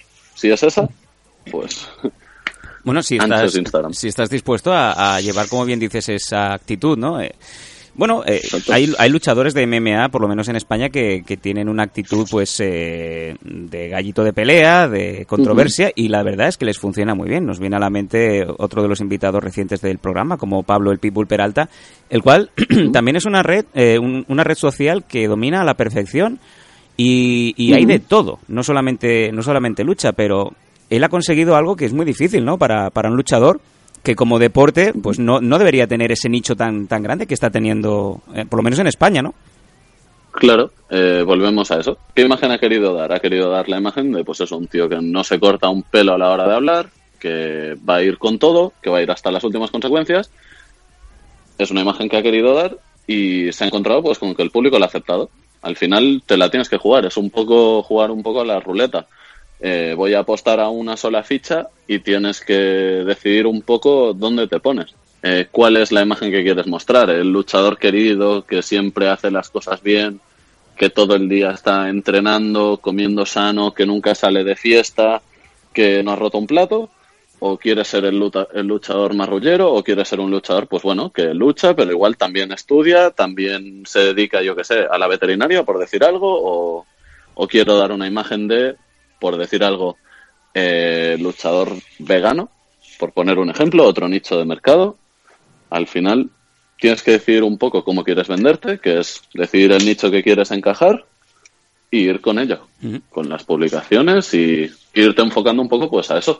Sí, hecho- ese margen al público a ver si quiere comprar o no le interesa lo que tú dices. De hecho, estaba mirando ahora mismo la- el número de seguidores y el People Peralta supera de largo a, a la cuenta de AFL. Eh, aquí, pues, hay, hay que meter presión, ¿no? Porque, desde luego, ya tenéis unos números muy altos, pero sorprendente, como bien te digo, eh, este caso en concreto. Claro, a ver, también tenemos que tener claro que la gente es mucho más probable que compre a una persona que no que compre a una organización. Hay mucha más gente siguiendo, por ejemplo, a Lionel Messi o a Cristiano Ronaldo de la que va a haber siguiendo a la liga, a la liga BBVA o no sé qué nombre utiliza este año, pero la gente es más propensa a seguir a una persona con sus pensamientos y sus ideales que a un colectivo. Por ejemplo, ¿cuántos luchadores hay en vuestro gimnasio que parecen casi influencers con sus 2.000, 4.000 seguidores y que más o menos manejan las redes sociales? Y luego miras el Instagram de su gimnasio y por muy serio y muy bien hecho que esté, pues la gente igual no lo quiere seguir porque se lo mira pues como un negocio o se lo mira como una página informativa y se lo mira diferente. Eso no significa que la gente no la visite, no significa que no tenga éxito, porque puede significar, pues eso, que la gente venga a informarse cada día y que tengas 4.000 visitas diarias, pero sencillamente que la gente no quiere darle al botón de seguir, porque lo que le aporta a su día a día no es tanto como para querer verlo todo el rato y sencillamente la va a consultar. Em, te haría muchas preguntas. Me queda, me queda una. No, te- no queremos saturar demasiado hoy al, al oyente, pero, pero esta creo que es interesante porque ya me imagino ese luchador lo tiene todo más o menos eh, puesto, mm, esa cadencia de mensajes, esa cadencia de, de fotos y tal, pero no le está subiendo lo que, lo que él le gustaría, ¿no? Digamos, no pasamos de esa barrera de los primeros mil seguidores. Em, ¿qué, ¿Qué hace? ¿Qué hace? Porque me imagino que llegará un momento que dirá, oye, esto es una burrada, me tiro aquí un mes, no subo, ¿qué hago? ¿Tengo que decirle a mi pareja, enséñame una teta, cariño, eh, verano 2000, 2019? ¿O, o qué? qué? ¿Qué hace? Lo que le aconsejaría, primero de todo, es que tenga claro que como todo en esta vida requiere paciencia y práctica.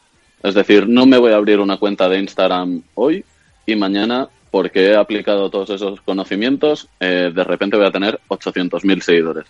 Tengo que tener paciencia, ir creando una comunidad de seguidores y lo que le diría es que el primer objetivo que tiene que tener cualquier persona que se quiera dedicar un poco a las redes sociales es lo que le llaman los mil fans verdaderos. Es decir, mil personas que estén dispuestas a seguirte de verdad. ¿Cómo? Pues tratándolos como personas reales, no solo como seguidores, no son solo un número. El número es muy bonito y está muy bien. Tengo 4.500 seguidores, tengo 1.600, lo que sea, pero lo que necesitas es que estos seguidores estén de verdad dispuestos a seguirte, que estén dispuestos a seguir tu contenido y a hacer caso. No que sean lo que se le llama seguidores fantasma.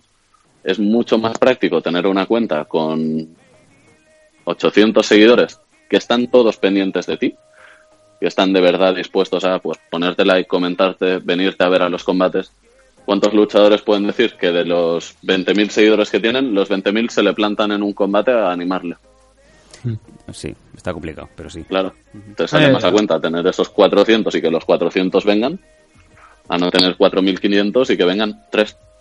Sí, no, eso, eso es una cosa interesante, pero luego para lo que es el alcance y la presencia en, en las redes sociales, todas estas cuentas, porque se han hecho algunos experimentos por parte de, de algunas organizaciones de mm, comprar los famosos likes, los seguidores, O los influencers ya se también. comprar packs. ¿Esas cosas realmente funcionan o, o, si- o- o luego no? Luego tienes ahí un, un número que marca 10.000, pero luego te sigue una persona nada más real y, y no sirve para nada. Eso personalmente considero que es el mayor error que puede cometer ninguna persona que quiera tener dentro de su página personas reales. Es decir, si tú lo que quieres realmente generar es pues que estas personas vengan a tu velada o te vengan al gimnasio a entrenar o te compren eh, camisetas o te lo que sea, si tú vas y lo único que haces es comprar los seguidores y no haces nada más ni mejoras el contenido, ni estás pendiente de los seguidores reales. Lo único que haces es aumentar las cifras. La persona de a pie que entre se lo mirará y dirá, wow, una página con 400.000 seguidores. Eh, cada foto tiene mm, 4.000 likes. Uy, bueno, no me cuadra. Bueno, da igual, me voy a mirar. Pum, y las fotos son justitas. El contenido no le acaba de convencer. No va a decidir comprarte absolutamente nada de lo que tú seas como marca. Volvemos a lo mismo. Sale más a cuenta tener los mil de verdad, mil personas reales. el papa, la mama, el vecino, el panadero, gente que te conoce o gente que tiene ese interés en conocerte de esta manera y seguirte de verdad, que no tener un número muy abultado de gente que no va a nada.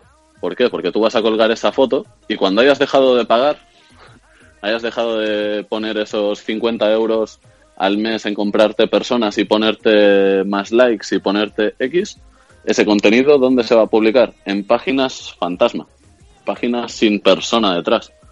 ¿Qué van a hacer? ¿Van a interactuar contigo? No, no te van a poner like, porque son cuentas robot, son cuentas falsas, son cuentas que alguien ha creado una base de datos de 400 cuentas y las ha utilizado de golpe todas para seguirte, pero te están siguiendo eh, robots. Te están siguiendo, pues eso, teléfonos apagados.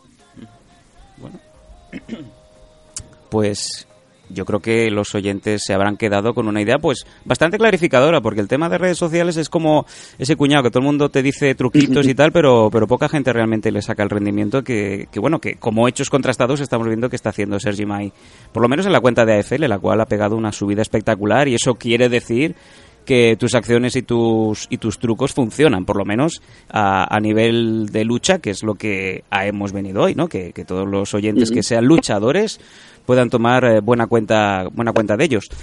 Bueno, nos gustaría eh, que, bueno, me imagino que habrá mucha gente que tendrá ahora interés en, en, eh, seguir esos consejos. Mm, Yo te recomiendo, danos la cuenta o dale la cuenta a los oyentes por si alguien tiene alguna duda para, para que puedas, eh, bueno, tú trabajas de esto, pero para que puedas asesorar o, bueno, más que nada que te conozcan.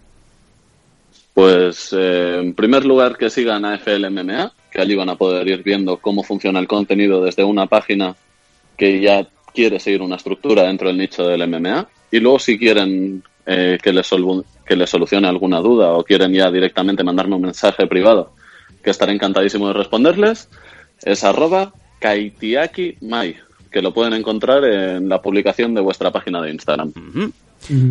Pues eh, con esta idea nos quedamos y te agradecemos muchísimo tu tiempo. Eh, estaría interesante, ¿no? De vez en cuando, pues, eh, contar con Mai para, para alguna duda, sobre todo en redes sociales o para algún ejemplo de hechos que suelen pasar entre luchadores, mm, hechos sobre todo que pasan en redes, ¿no? Esos beef, esas ideas que dices aquí hay gato encerrado. Bueno, no sé, eh, le damos la voz a los oyentes y, bueno, nos gustaría contar contigo en el futuro, desde luego, que, que cuanto menos la charla ha sido distendida y divertida, a la par que, que interesante.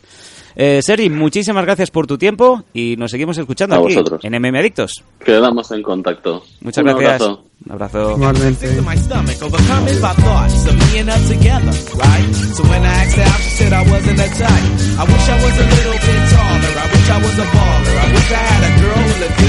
Sick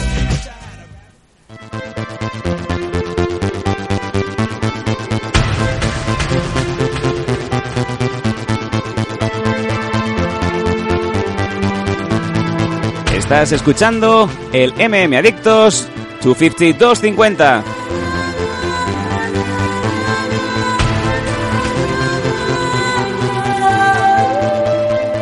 Como bien sabéis, este programa no sería posible, no estaríamos aquí Nathan eh, y el que le suscribe semana a semana si no fuera gracias a nuestros sponsors. Vamos con ellos.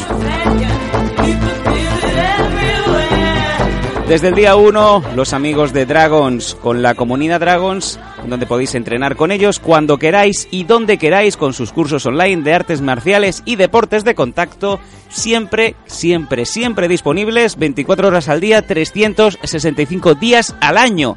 Una tarifa plana donde te entran más de 700 vídeos. Impresionante. Eh, con nuevas clases cada día de lunes a viernes sin ningún tipo de permanencia ni tiempo mínimo. Y es que por apenas 10 euros al mes, eh, sin ningún tipo de permanencia también, te puedes enterar y puedes practicar más de 50 cursos, combate deportivo, defensa personal, armas orientales, acrobacias, bombas de humo, grappling y MMA, formas, lucha escénica, papiroflexia y tiempo libre, eh, bombas de racimo, entrenamiento, técnica tradicional, tai chi chi kung. Impresionante. La bomba de racimo le interesa a Nathan. Además, más de un Yo, kit yo soy más de bomba de fósforo. de fósforo, ¿no? El fosfato. Eh, me he comprado... he comprado una... No, pero una bomba de fósforo. Me he comprado una proteína- la- Me he equivocado. No, no, me he comprado una proteína que era de estas, de una isolada de estas, eh, y me he comprado la, la que no, la que no tocaba, la de inflarse, que me voy a poner como, como Martín Lufo, Killer. Poca, poca broma. A Sí. ver si va a acabar como yo el Romero, que dio positivo y le han cascado 27 millones y medio, que ya eso sí que va a bailar encima de, de la mesa del, de- del juez. Sí, lo he comentado con mi compañero que sube cada semana conmigo a Montserrat y me ha dicho, cuando ya te quedaste muy delgado, la cabeza se te puso muy grande. Si ya... Si ya con la, con la proteína esta que me he comprado, lo que pasa es que me voy a inflar, voy a parecer un muñeco del NBA Jam. Bueno, como bien os decía, Dragons, eh, además tienes un 15% de descuento en productos de la Dragons, gastos de envío gratuitos, un 50% de descuento en torneos y seminarios, la Dragons Magazine y muchas más cosas. Eh, Nacho Serapio, como siempre, 24 horas al día, como bien decimos, disponible para ti y con vídeos eh, martes y jueves a las 8 y 8 de la mañana, videodirectos, eh, con, eh, bueno, pues con vuestra, todas las clases que queráis. Ahí tenéis a Nacho teniendo con vosotros las clases en tiempo real. Funciona el método de Nacho Serapio, funciona el método, el método Dragons.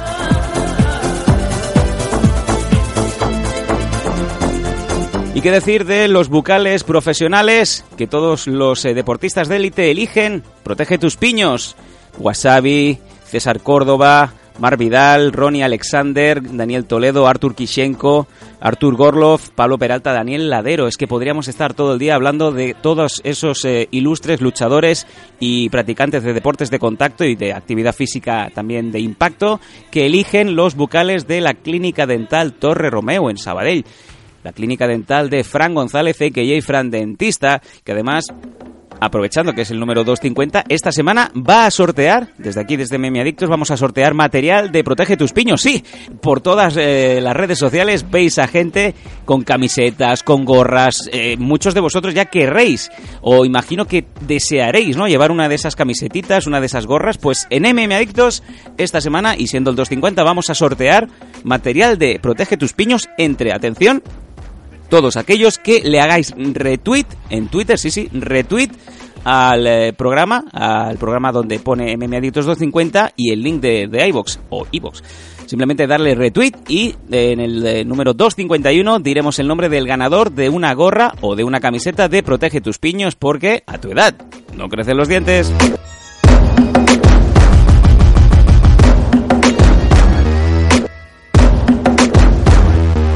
Y el último de nuestros patrocinadores, como siempre, el Unit MMA de Zaragoza, Quique González, eh, el jefe, ahí arriba, perdón, perdón, Quique Pérez, el jefe, man- comandando esa gran eh, escuela, ese gran centro de artes marciales. Si sois de la zona de Aragón, de la zona de Zaragoza, no tenéis dudas, tenéis que ir allí con ese grandísimo equipo humano muchos profesionales, compañeros y desde luego la, disciplina y el respeto que tiene el Training Unit MMA, no solamente grandes luchadores, sino que también ganando títulos y copro- eh, copromocionando eventos aquí y allí en todas partes. Como siempre, el Training Unit de Zaragoza es el equipo.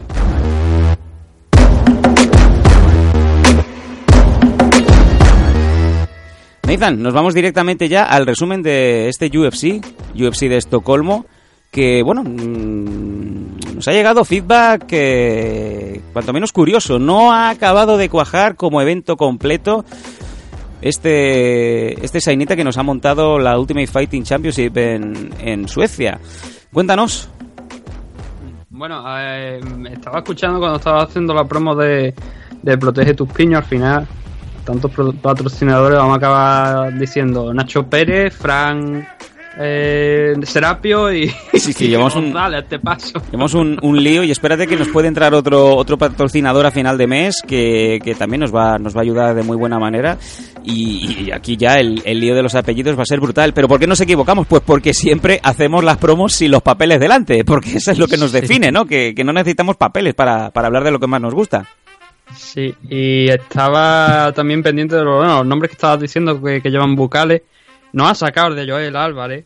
El verdad, Joel Álvarez y, y- y, hombre, y Enrique Marín Wasabi, ilustres y además tengo que decir con grandísimo orgullo en el corazón que me late la patata ese bucal bien forradito con los logotipos de los Danco y de MM Adictos. MM Adictos en la primera victoria de Joel Álvarez en UFC.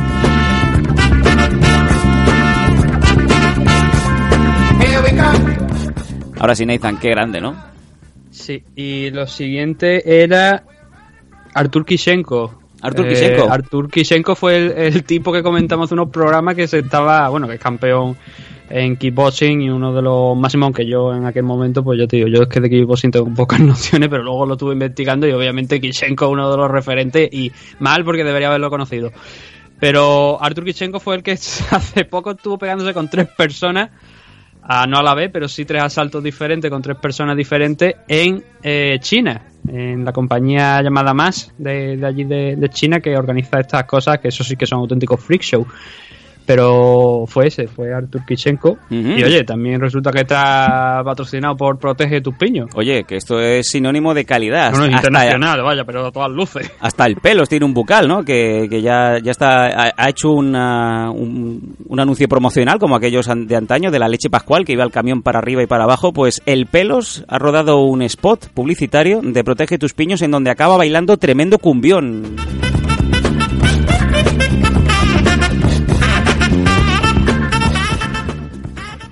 Y hablabas de Freak Show, eh, Freak Show. Estamos empujando desde MM Adictos. Estamos, ya tenemos al pobre mm, Cristian Maroñas con la cabeza como un bombo.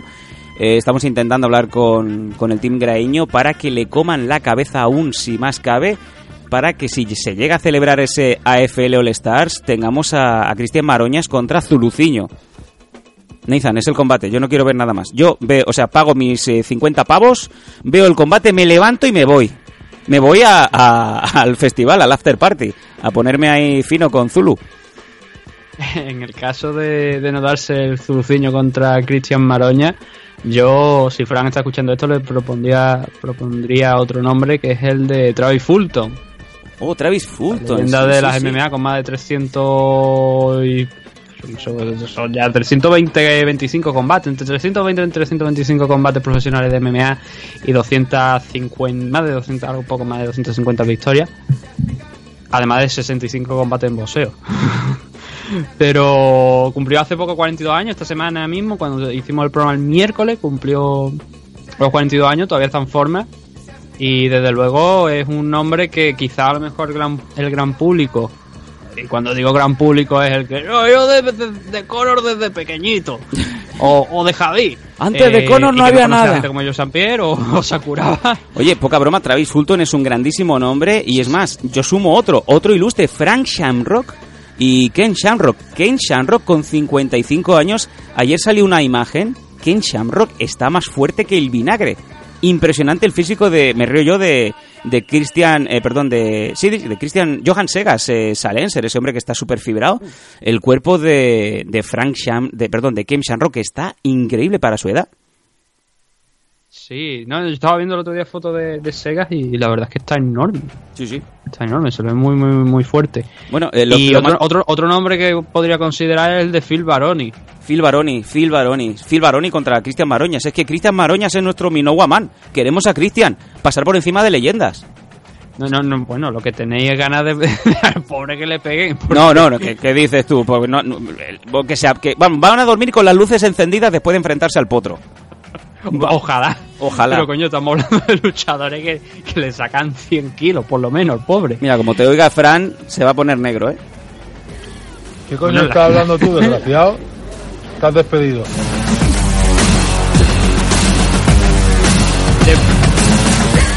Sí. Despedido no porque nunca está contratado en primer lugar, con lo cual a mí no me puede despedir. Ah. Bueno, venga, va, que estábamos aquí, nos encanta hacer el fantasy, el fantasy booking, ¿eh? estamos aquí haciendo como si fuéramos una promotora de lucha libre. Vámonos al evento en sí, vámonos a ese evento que se celebró este fin de semana en el Ericsson Globe Arena de Estocolmo, el cual pues metió a 14.000 personas eh, y dejó eh, una recaudación de 2 millones de dólares, pero que bueno, que tuvo una car irregular, irregular cuanto menos. Eh, aparte de la victoria de Joel Álvarez contra Danilo Beluardo, Devin, Devin Clark ganó a Darko Stosic en la Light Heavyweight. Bea Maleki, la sueca, ganó a Duda Santana. Las dos debutaban en UFC con un récord inmaculado y se llevó la victoria la Bantamweight femenina por Rear Naked Choke. Frank Camacho, el luchador de Guam, ganó a Nick Hain, el alemán, por TKO en el segundo asalto. Leonardo Santos ganó a Stevie Ray por KO, uno de los de- del año, sin ninguna duda, en el primer asalto. Lina Landsberg ganando a Tony Eibinger en otro grandísimo combate, un, comeback espectacular de, la sueca, ganando a una Tony Eibinger que si no me fallan los datos ya es su tercera derrota consecutiva, así que es posible que, bueno pues que la puerta no se vuelva a abrir para, para Tonia. Y en el último de los eh, combates preliminares, Sergei Kandonsko ganando al eh, sueco, que no parecía sueco, pero que yo digo que sí que es sueco, Rostem Akman por decisión unánime. Vámonos al main Nathan, aquí te doy libertad. Déjame primeramente que diga un par de cosas de la car preliminar, no, no es mucho. Vamos. Ah, yo diría que incluso la car preliminar, mm, visto lo visto, pudo llegar a ser bastante más entretenida de lo que fue la main car. La victoria de Frank Camacho frente a Nick Hain, comentaba lo de Tony Eibinger, Frank Camacho. eh, bueno, este combate realmente era un matar o morir para ambos luchadores, tanto para Nick Hain como para Frank Camacho, porque el que, el que perdiese este combate se metía en tres derrotas consecutivas. Y en el caso que estamos aquí, pues fue Nick Hain el que se ha plantado con tres derrotas consecutivas, que además, por lo que vimos después, ha anunciado su retiro de, de las MMA. Sí. Es la noche de los retiros, ¿no? Pero ha anunciado su retiro Nick Hain con 35 años, el luchador alemán, siendo esta su tercera derrota consecutiva en, en UFC. Y mira que ha cosechado victorias, porque la verdad es que no se le ha dado nada mal eh, a, a el pelear en UFC. Sí que es verdad que no han sido contra grandes nombres y quizá la pelea más reconocida puede ser la que tuvo contra Jane Vick en su segundo combate aquí dentro de, de la compañía. Y ahora mismo se retira con un 4-4 en UFC, siendo sus últimas tres victorias, o sea, tres derrotas consecutivas seguidas en las últimas fechas, eh, a lo largo del 2018, el 2019. Estuve de 2016 hasta 2018 sin competir y a partir de ese 2018 fue cuando empezó toda esta serie de derrotas seguidas que a la postre, pues bueno, Hain considera que después de la derrota de, frente a Frank Camacho en una pelea en la que estuvo Frank Camacho casi siempre por delante y la finalización son varias patadas al cuerpo que se ve que hacen daño y luego un asalto uh, por parte de Frank para parar la pelea sin que Nick Hain realmente eh, llegue a caer KO. No, no, no, no queda KO completamente, pero ante la lluvia de golpes el árbitro determinó que ya no iba a volver de ahí y que seguir eh, permitiendo eso pues hubiese sido un peligro para la integridad física de Nick Hain. El segundo de los combates interesantes de aquí, aparte por supuesto del de Joel Álvarez, que eso ya lo hemos comentado en la primera parte del programa, el Leonardo Santos contra Stevie Ray, era el regreso de Leonardo Santos después de tres años sin competir, eh, desde 2010 por lesiones, por, o bien eran lesiones suyas o bien eran lesiones de su rival, el caso es que se ha tirado cerca de tres años sin competir y qué manera de, de, de volver a la acción en UFC no ha perdido todavía un combate en UFC, este chico. Solamente tiene un, un, empate, que es lo más desde 2013. Y ahora mismo se sitúa en una racha, así, con, bueno, contando ese, ese empate, estamos hablando de que son unos seis combates, me parece, siete si contamos el de Norman, el de Norman Park. Si estoy contando bien, claro, que creo que sí, me parece. Eh, son cuatro 4 y 2 6, 1 7, sí.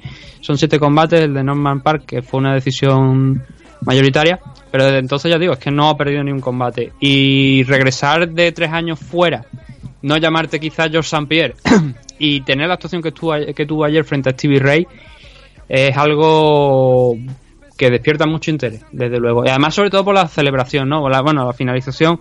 Steve Ray lanzó un golpe con la mano izquierda demasiado largo, quizás muy fuera de, sitio, lo que hace que Leonardo Santos le dé tiempo suficiente para a bascular con el cuerpo, echarse hacia atrás eh, y devolver con la mano derecha el golpe hacia adelante en lo que yo llamo como ¿dónde va Majarón? ¿no? Porque es un golpe totalmente fuera de sitio el que lanza Leonardo Santos.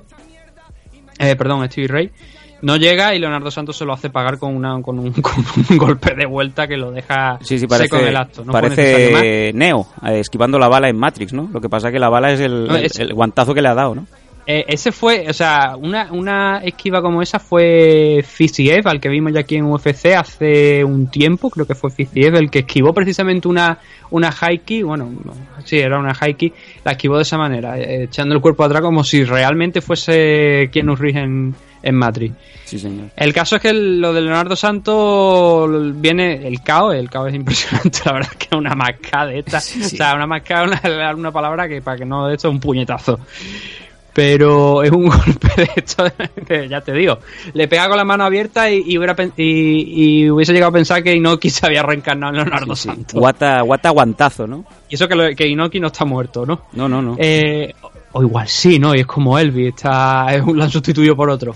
El caso que ya te digo, Leonardo Santos le metió ese golpe a, a Stevie Ray, lo noqueó y lo siguiente fue salir corriendo de la jaula, marcharse al vestuario, ante la mirada de, de los encargados de la, a- de la Federación Sueca de, de MMA, que es parte de la IMAF, que es también con quien trabaja UFC en estos eventos. Y todos los de seguridad y todos los del staff mirándole pasar mientras él seguía corriendo, bailando, camino al vestuario. Digo, ah, pues muy bien, ¿no? Eso en Estados Unidos obviamente no se lo hubieran permitido. Desde luego, ya se le hubieran tirado cinco Stewards encima. Sí, y el último de los combates que considero importante de aquí, de la, de la card preliminar, el de Lina Lambert contra Tony Evinger, eh, a grandísima actuación de, de Lina Lambert eh, frente a una Tony Evinger que es que no pudo hacer prácticamente nada. Eh, los puntos fuertes de, de Tony Evinger ayer no estuvieron, en parte por el gran trabajo de Lina Lambert, que le ganó en su terreno. Como tú bien comentabas, es la tercera derrota consecutiva de, Tony Eminger eh, desde que llegó aquí a, UFC, más allá de haber peleado en el Ultimate Fighter. Es la tercera victoria desde que pasó de, Invicta, de ganar, de tener el título Bantamweight de Invicta aquí a, a UFC. Y es una de las grandes históricas, creo yo, de, podríamos decir tranquilamente, de las pioneras de, de las MMA, sobre todo en el peso, uno de los nombres más reconocidos de la división Bantamweight, pero que con ese paso a UFC no ha tenido la carrera esperada. Ahora mismo son 37 años, también llegó bastante veterana ya cuando llegó aquí a la, a la compañía. Y es lo que te digo, el primer combate directamente la pusieron contra, contra Cyborg por el, por el cinturón de 145, no le fue nada bien, aguantó de hecho tres en el tercero fue cuando cayó. Luego Aspen Ladd, yo creo que ya es la derrota que quizás siembra más dudas en su carrera, antes por supuesto de la de la de anoche. Aspen Ladd es muy joven todavía, pero está dando una grandísima actuación y no quedando Mm, rivales, sin duda. lo que le ha valido estar en el main event de Sacramento frente a The Randamier, Sí, que es algo una decisión que no entiendo, teniendo a Uraya Faber ahí, el que el main event sea un combate a cinco asaltos al ser main event entre Aspen Ladd y, Jermaine de Randamier es algo que no entiendo. Bueno, entiendo. Yo, yo lo pongo en el sitio de que necesitan poner main events femeninos cada tres meses, básicamente. Sí, pero si la cara es mala, porque la cara de, de UFC, mira que todas las caras tú coges esto y dices, hay algunas cosillas a lo mejor que se pueden aprovechar, que sobre el papel son, son buenas, vamos a ver si luego se desarrollan, pero cuando coges la cara de UFC Sacramento, eh, es que no hay por dónde cogerla. Es el problema, por eso te digo que, aunque sea una car mala, si encima le pones un main event, un combate a cinco asaltos entre Aspen Ladd y Jermaine de Randamier y no hay cinturón de por medio, joder, de verdad, habría preferido eh, ese Uriah Faber contra Ricky Simon, que es el que mm, el enfrentamiento de Faber. Es Sacramento, es su casa, es aunque no haya nacido, no, no naciese allí, sí que Sacramento es la casa de, de Uriah Faber, eh, donde ha dado grandes actuaciones en la época que estuvo en Wake. Sin embargo, de, de- de repente te descuelgas con, con este combate de Aspen Ladd, que creo que me parece que también vive en Sacramento, es de California, eso sí, pero no tiene, yo creo que no tiene el mismo aura ni la misma importancia que tiene ahora mismo Uriah Faber. Bueno, es verdad que vamos- Faber está retirado, ¿no? Vamos Pero a, vamos a proseguir, Nathan, con, con la cara. Entonces, lo que te digo lo de Lina Lambert es que le ganó perfectamente en su terreno a Tony Evinger y llegan las dudas y ahora sí que sería un buen tiempo para contemplar a ver si no, es- no ha evolucionado suficiente quizás ya y no puede evolucionar más a su edad como para considerar ya el retiro. Porque la de, la de Cyborg yo creo que todo el mundo estamos de acuerdo que es una derrota que... Oye, que estamos hablando de Cyborg, ¿no?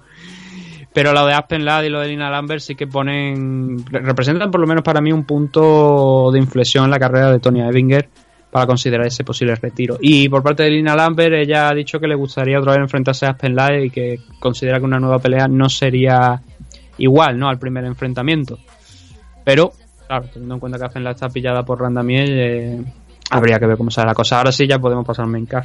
Pues en el primer combate nos encontramos a Daniel Taymur contra el coreano Sung Bin Jo, llevándose la victoria el primero en la featherweight por decisión unánime. Ah, es- no toma ni anotaciones pa- para, para este evento porque yo conforme lo iba viendo, ya digo, la main card me ha parecido bastante entretenida. Aquí hay algunas actuaciones también muy importantes, sobre todo los, los tres combates finales. Que por cierto, Volkan Oedemir contra Latifi no se celebró por una lesión de Latifi justo cuando el día antes de los pesajes. Una pena. Aún así, Volkan, Volkan dio el paso al frente, se pesó. Supongo que en- entiendo, porque ya que estaba ahí y que estaba listo para dar el peso, si había una lesión de última hora, como la de Latifi, en alguno de los dos enfrentamientos entre Rakic y Manuga, o Smith y Gustafsson, hubiese entrado a él ahí a cubrir esa, esa plaza. Claro, había interés. Entonces, lo de Daniel Taymur contra Son Bin Jo. Ah, si tienes por ahí el, au- el audio ese que te mandó Fran Dentista, Fran González, yo creo que es la viva definición de lo que fue el evento. Pues A lo, partir de aquí se complicó mucho las cosas. te lo voy buscando mientras vas hablando. El combate no fue bueno, la verdad. Ni el de Sergei Kandozko contra Rosten Ackman eh, fue bueno, que fue la decisión, el, el main event de las preliminares, por, por decirlo de alguna manera. Aquí hay dos combates, tanto este como el siguiente, que son decisiones claras. En el caso de Taymur es una decisión muy muy clara sobre Sun Bin muy decepcionante la actuación del, del coreano. Para nada lo que había estado haciendo en Top FC allí en Corea, habría esperado algo más activo. Tuvo alguna oportunidad cuando Taymur lo llevaba al suelo para alcanzar alguna sumisión, algún armbar, algún triángulo, pero nada realmente de valor. Y Taymur además fue de más a menos. Empezó el primer asalto muy bien, presionando a Taymur, a- a- al coreano Sun Bin Jo, derribándolo, golpeando. Un primer round excelente, el segundo ya se vinieron los dos abajo un poco. Ya Sun Bin Jo eh, cuando tenía que haber presionado, no presionó, a excepción del tercer asalto, cuando ya lo tenía bastante más complicado. Taymur empezó también a frustrarse un poco porque veía que aquello no, no avanzaba y el público así también lo, lo reconoció silbando la, la actitud del coreano tanto en el segundo como en el tercero. La historia parece- fácil, como te digo, para Taymur, pero no, no fue un combate que, que vaya a recordar la gente durante mucho tiempo. ¿Te parece? Vamos a poner el audio eh, que nos mandó Fran González, el CEO de Protege tus Piños. Vamos allá. Sobre todo la finalización que le han hecho al Gujastron ese, como se llame, el Gurgrandstron, o el, el rubio, el rubio. Ese. El rubio con barbita, vamos. No veas qué finalización, tío. Eh, Sam, vaya puta mierda de velada. Pero vaya puta mierda. Excepto un par de caos y el combate de las tías, el segundo, lo demás es una puta mierda, tío.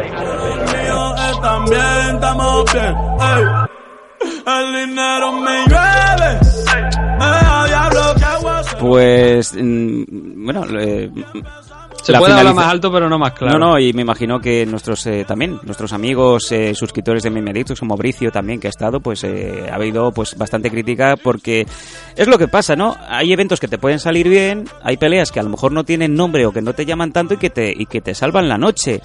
Ayer no, no fue no fue el caso. Fíjate tú que, que solamente recuerdan eso, ¿no? La derrota de Alexander Gary Henderson y eh, el combate de las tías, ¿no? Sí, el combate que hablaba Fran es el de. No confundí con. Está Fran Dentista y Fran Monti. Son No. dos Fran diferentes. Fran Dentista es otro.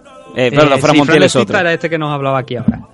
El combate que hablaba Fran de, de la chica era el de Lina Lambert contra Tony Evinger, que fue mucho más interesante que el primero que hubo en la CAR, el de, de Amaleki contra Duda Santana.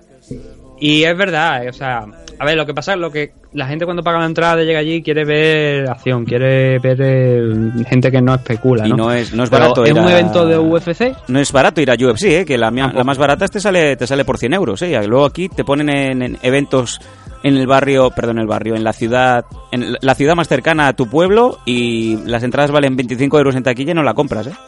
Mm. Y a lo mejor sí que se parten la madre, porque mm, son luchadores que tienen que subir y quieren que se les vea. Mm.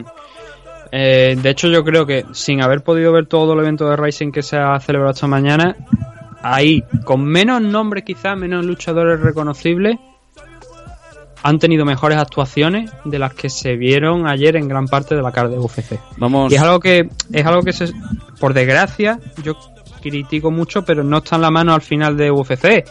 Y entiendo también a los luchadores, lógico, ellos llegan al mayor escenario, eh, quieren seguir triunfando y tienen que medir todo muy bien para sacar la victoria, porque ya aquí todos los errores, el mínimo error se paga. Y yo lo entiendo, y ya digo que es, es una situación complicada, pero hay decisiones y decisiones, y si vemos decisiones quizá como la de eh, Cristo, la bueno, la de Daniel Taymur, pero por ejemplo la de Cristo Giagos contra Damir Hazovic, El que es bosnio. el siguiente combate. Sí, sí, sí, el, el americano con descendencia griega ganando al eh, bosnio por decisión unánime 29-27, 29-27, 29-28.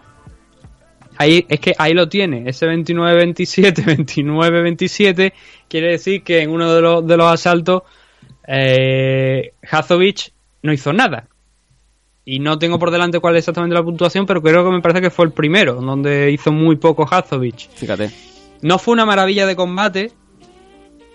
Para mí es una, de- una decisión de esas que la, la verdad es que por desgracia no son bonitas, más bien son, son feas y sobre todo porque vimos al luchador que ganó la pelea ir de más a menos hasta que si le hubieran dado a lo mejor dos rounds más porque hubiese sido cinco rounds, Hazovic podría haber sacado algo mejor de, de este combate. No vamos a Y eso hablar es preocupante, mucho, mucho más. es lo que, eh, claro, es lo que es, por ejemplo, el problema de estos enfrentamientos, la diferencia con, ah, mm, pues, el ejemplo más, más claro, que, que el de Raw UFC, el de Raw UFC es un poco más lioso porque es el sistema por puntos este que hay, que al final es muy subjetivo. Aunque pa- intente ser objetivo, al final puedes decidir lo que te dé la gana. Rising, eh, se juega el combate completo, no se juega el combate round por round. Claro, si te coges este combate, por ejemplo, pues cabe la posibilidad que a lo mejor Hathaway, bajo la normativa de, cómo se juegan los combates en Rising, pudiese haber ganado este enfrentamiento en la decisión, porque fue de menos a más, o al menos no tan mal como eh, Giago acabó el combate. Que acabó con, pues, con derribándole, eh, aguantándole en el suelo, haciendo lo que no había conseguido hacer eh, Hathaway en los dos primeros asaltos y que sí había hecho Cristo Giago. Yo quiero ver combate hasta el último segundo. Que no, no te digo que, que cuando el luchador que vaya ganando especule eh, al final o intente controlar un poco la pelea. Pero eso es, eso es lógico. Pero que no solamente ese último asalto no lo controle, sino que el otro luchador lo gane, te deja muchas dudas del rendimiento del luchador que sale con la mano en alto ese día. Vámonos al siguiente. Venga, Magwan Amirhani ganando a Chris Fishgold por Anaconda Show por submisión en el segundo asalto en la división featherweight. Bueno, era lo Mm. que se esperaba, ¿no? Amirhani ganando. Yo no, lo- no- no lo tengo tan claro. Sí, yo, yo tenía, lo tengas tan claro. tenía bastante fe ¿eh? que, el, que el, su- el finlandés iba, iba a volver a, a vencer. Hombre, ya te digo, yo, no, no, no lo tengo tan, tan, no lo tenía tan sumamente claro, pero bueno, el primer asalto eh, sí que es bastante claro para Amir Hani, sin tampoco hacer grandes alardes, pero con un takedown que, consiguió eh, a mitad del asalto, consiguió controlar gran parte de- del primer round, mm, valiéndole el estar arriba de los puntos, y luego el segundo, Chris Fishgold tomó el centro, se le vio algo más cómodo a la hora de, de estar golpeando. Volvimos a lo mismo. Hubo un derribo. fueron entrando ahí en, cambios de, guardia, en, reverso, y al final acabó Chris Fishgold en posición a cuatro, cuatro patas. Eh, con, con Armir pues entrando ahí, aguantándole en el sprawl, cogiéndole del cuello y empezando a cerrar el Dark Choke o el. Anaconda Choke. Aquí, bueno, el resultado fue un Anaconda Choke por lo que veo en las tarjetas. Sí.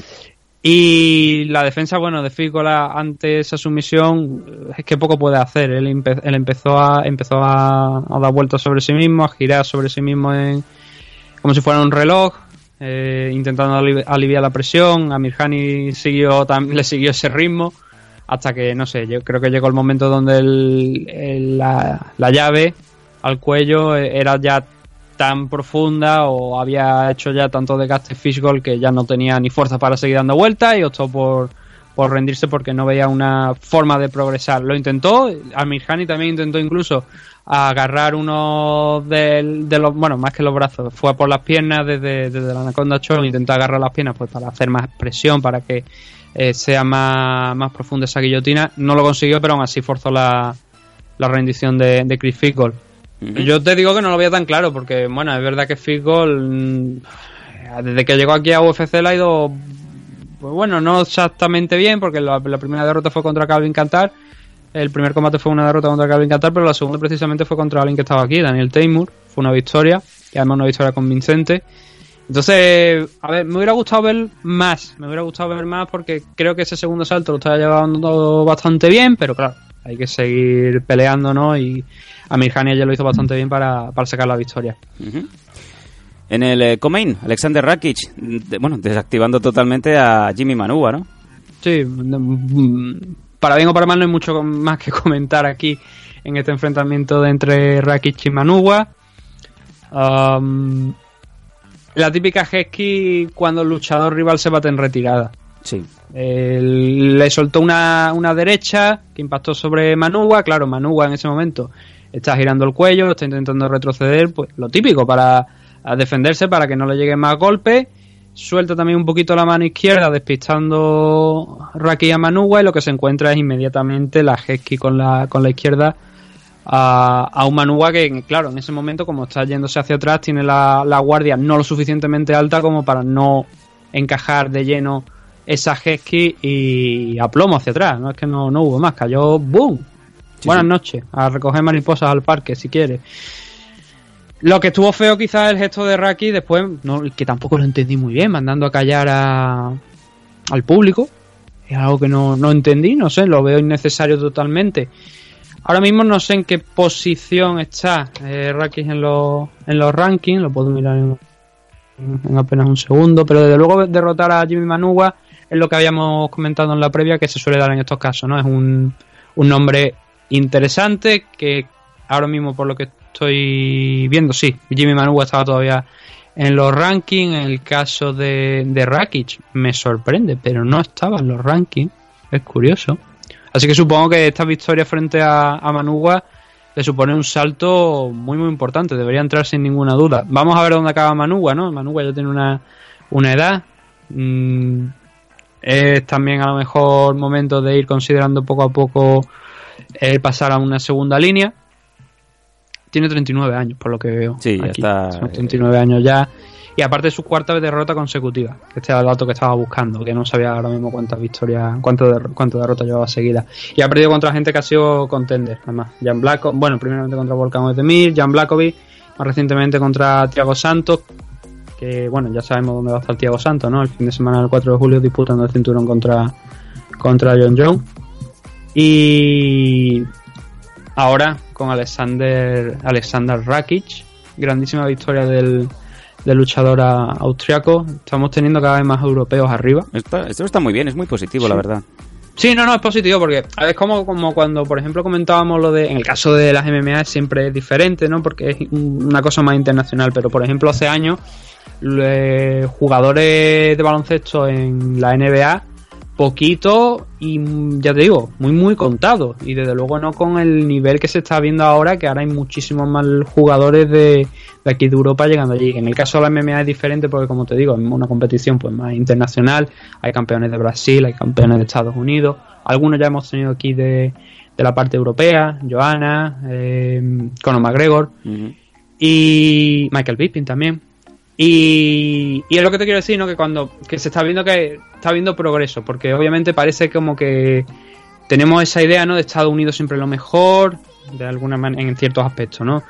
Y que solamente si entrenan en Estados Unidos en Brasil parece que triunfa, ¿no? Pues estamos viendo que luchadores como Rakic, aquí es eh, saliendo de Europa están triunfando con cierto nivel, porque obviamente una victoria frente a Manua es una cosa ya muy muy importante, era el salto de nivel que necesitaba para ver si estaba eh, a un buen nivel, ahora entran los rankings, seguramente, no creo que no tenga que, que- que la gente que hace el ranking de UFC, de UFC no lo vaya a meter esta semana, entrará, es momento de conseguir una pelea contra alguien que esté un pelín más arriba y ahí ya otro paso más en su carrera para ver el desempeño. Vámonos Luego, por ejemplo, no he dicho con, lo- con el tema de Joel Álvarez, que se me ha quedado en el tintero, lo importante que es que te lleven bien la carrera. Eh, uy. que no te viendo... suelten a las primeras Sí. de cambio, llevas 3, 4 combates, te suelten contra el primer ruso que encuentran en One Global Lo decimos y mil te veces, finalizan sí. en poco tiempo. Y Nathan, y esto lo sabes porque lo hablamos mucho fuera de micro y nos llegan muchas veces testimonios y opiniones de gente cercana o de gente que está viendo evoluciones de luchadores que empiezan fuerte. Y cuando empie- empiezan a sonarle esos cantos de sirena, a veces nos echamos un poco la mano a la cabeza diciendo esto no va a dejar de pasar. Y a veces dices, qué pena, qué pena eh, que le van a cortar la carrera mm, con ese ritmo tan bueno que lleva, ¿no? Y esto lo, lo vemos cada semana prácticamente. Es Mm. una pena. ¿eh? Y hay que saber pena. hacerlo, hay que saber hacerlo. Es verdad que si tú vas a Rusia y vences, como fue el caso de No Solve, eso es pegar un pelotazo tremendo. Porque el rival de. El primer rival que tuvo en No Solve tenía. Pues no sé si eran cerca de 50 peleas aproximadamente. Eh, son muchísimas peleas. Le soltaron, creo que fue tras su primer combate allí en, en Rusia. no pudo ganar. Y no sabemos que ahora, hoy por hoy es el mejor middleweight que hay en España. Sí, sin duda. Pero. ¿Y si pierde? A lo mejor no estaríamos hablando de hoy el mejor middleweight de, de España. Entonces, la carrera hay que hacerla paso por paso. No hay que tener. Hemos visto casos, por ejemplo, de Juan Espino. Fue también, tuvo una pelea contra. Contra Minakov, creo que se llamaba, el luchador este que, que peleó también en, en Bellator hace poco que, que- que cayó, me parece, contra Chicongo. Ahí me pillas, ¿eh? Ahora Eh, llegó ahí Juan, perdió. Mm, cuando llega, cuando llegaba con, llegaba con una buena racha, Minakov se- luego se demostró que, que ha sido un competidor del más alto nivel. Juan también lo es, pero en aquel momento igual no tenía la experiencia necesaria, por ejemplo, para derrotar a Minakov. Mira, sin ir más lejos, dónde lo que, Juan. lo que nos contó de, de voz propia también Darwin Rodríguez, ¿no? Esa Darwin. derrota, ese gran tachón que tiene en su carrera y que ha sabido revertirlo. Por eso te digo que eh, es eso, lo importante de, de- de tener, ser consciente de, de tu curva de aprendizaje, de tu experiencia, y no querer enfrentarte, por ejemplo, al Madrid siendo un equipo de tercera división, así tan alegremente.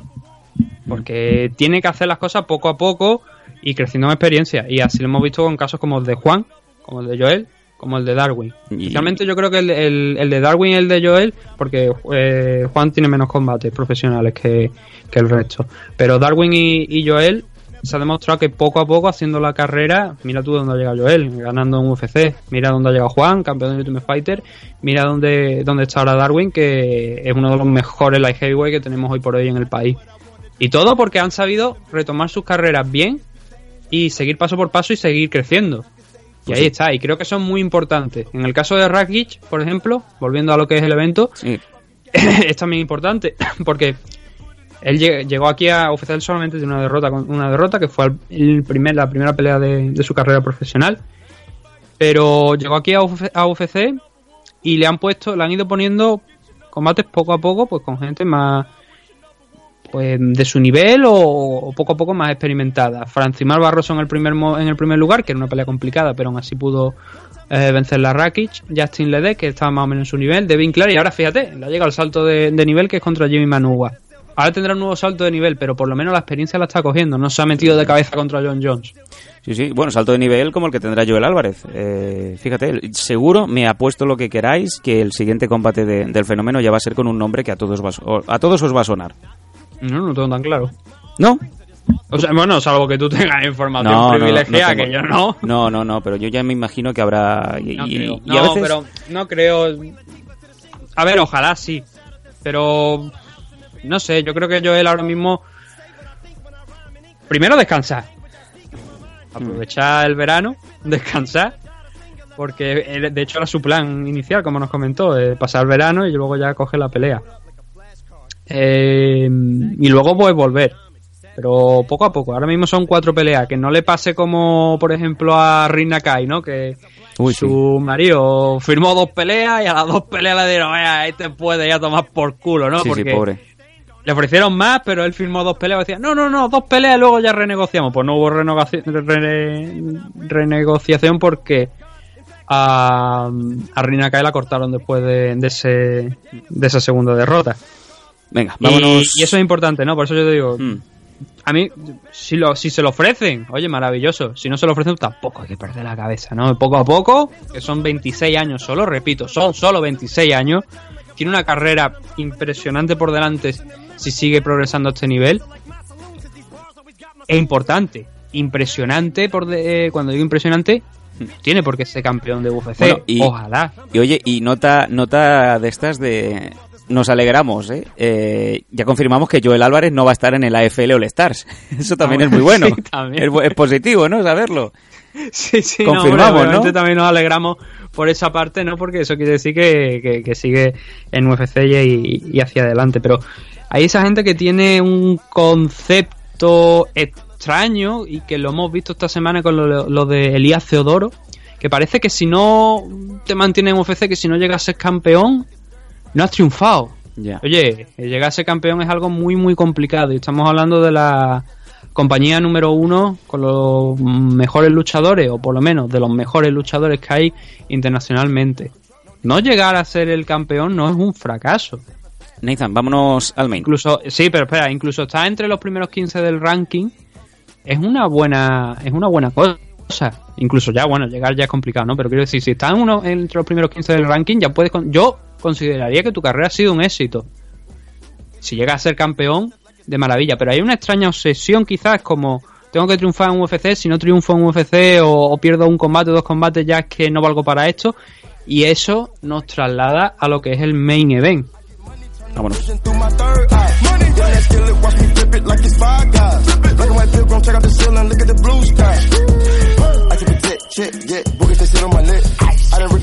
Y en el estelar, pues eh, sorpresa, no sé si mayúscula, pero cuanto menos sorpresa. Anthony Smith ganando a Alexander Gustafsson o Greg Henderson, como decía Fran González, por Rear Naked Choke por Mataleón en el cuarto asalto. Y además, mm, de recompensa o de propina. Gustafsson diciendo que se retiraba de las MMA con 32 años. Cuéntame, Neiza. Bueno, pues eh, empezamos primeramente, si te parece, por lo que es el combate en sí. Mm, vi un Anthony Smith, y creo que todo el mundo estará de acuerdo, muy distinto de lo que se vio contra John Jones. Y de hecho es algo que de lo que se criticó con, contra Jones, y él mismo explicó en varias entrevistas previas a, a esta pelea que había estado reproduciendo una y otra vez ese, combate, eh, tanto en su cabeza como delante suya, para, para ver lo que había fallado, ¿no? Y una de las cosas que falló en ese, en ese entonces fue que le dejó hacer a Jones. Dejó que Jones estuviera cómodo, no, no puso presión. Es verdad que poner presión ante un tipo como contra Jones es muy difícil. Pero si ni siquiera lo intentas, es peor todavía. Y creo que fue lo que pasó en ese enfrentamiento que tuvo Josh contra, contra Anthony Smith. Sin embargo, aquí, contra Gustafsson, o Gurmanson, o como buenamente lo haya rebautizado Frank, Sí. El combate fue distinto. Salió a presionar de inicio, al menos a tomar el centro. Es verdad que no, no, no estuvo muy, muy, muy activo. Pero por lo menos tenía el control de la pelea y estaba intentando llevar la guerra a Gustafsson. Un Gustafsson que, como es tradición, estuvo muy ágil con los pies, moviéndose sin parar de, de rebotar contra el suelo de un lado a otro, buscando pues no mantenerse quieto en ese en ese impasse, ¿no? donde a lo mejor el luchador rival se te puede se puede acostumbrar a tu ritmo y cazarte con una mano. Y estuvo moviéndose como te digo de lado a lado muy bien por toda la jaula. El primer asalto fue más de estudio.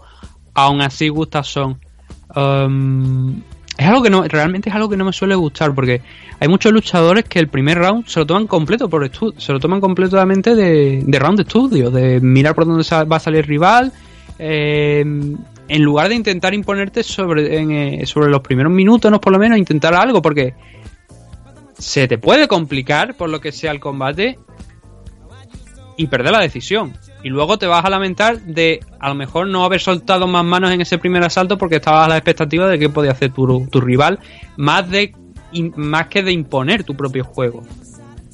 En el primer asalto, Gustafsson, eh, poquito.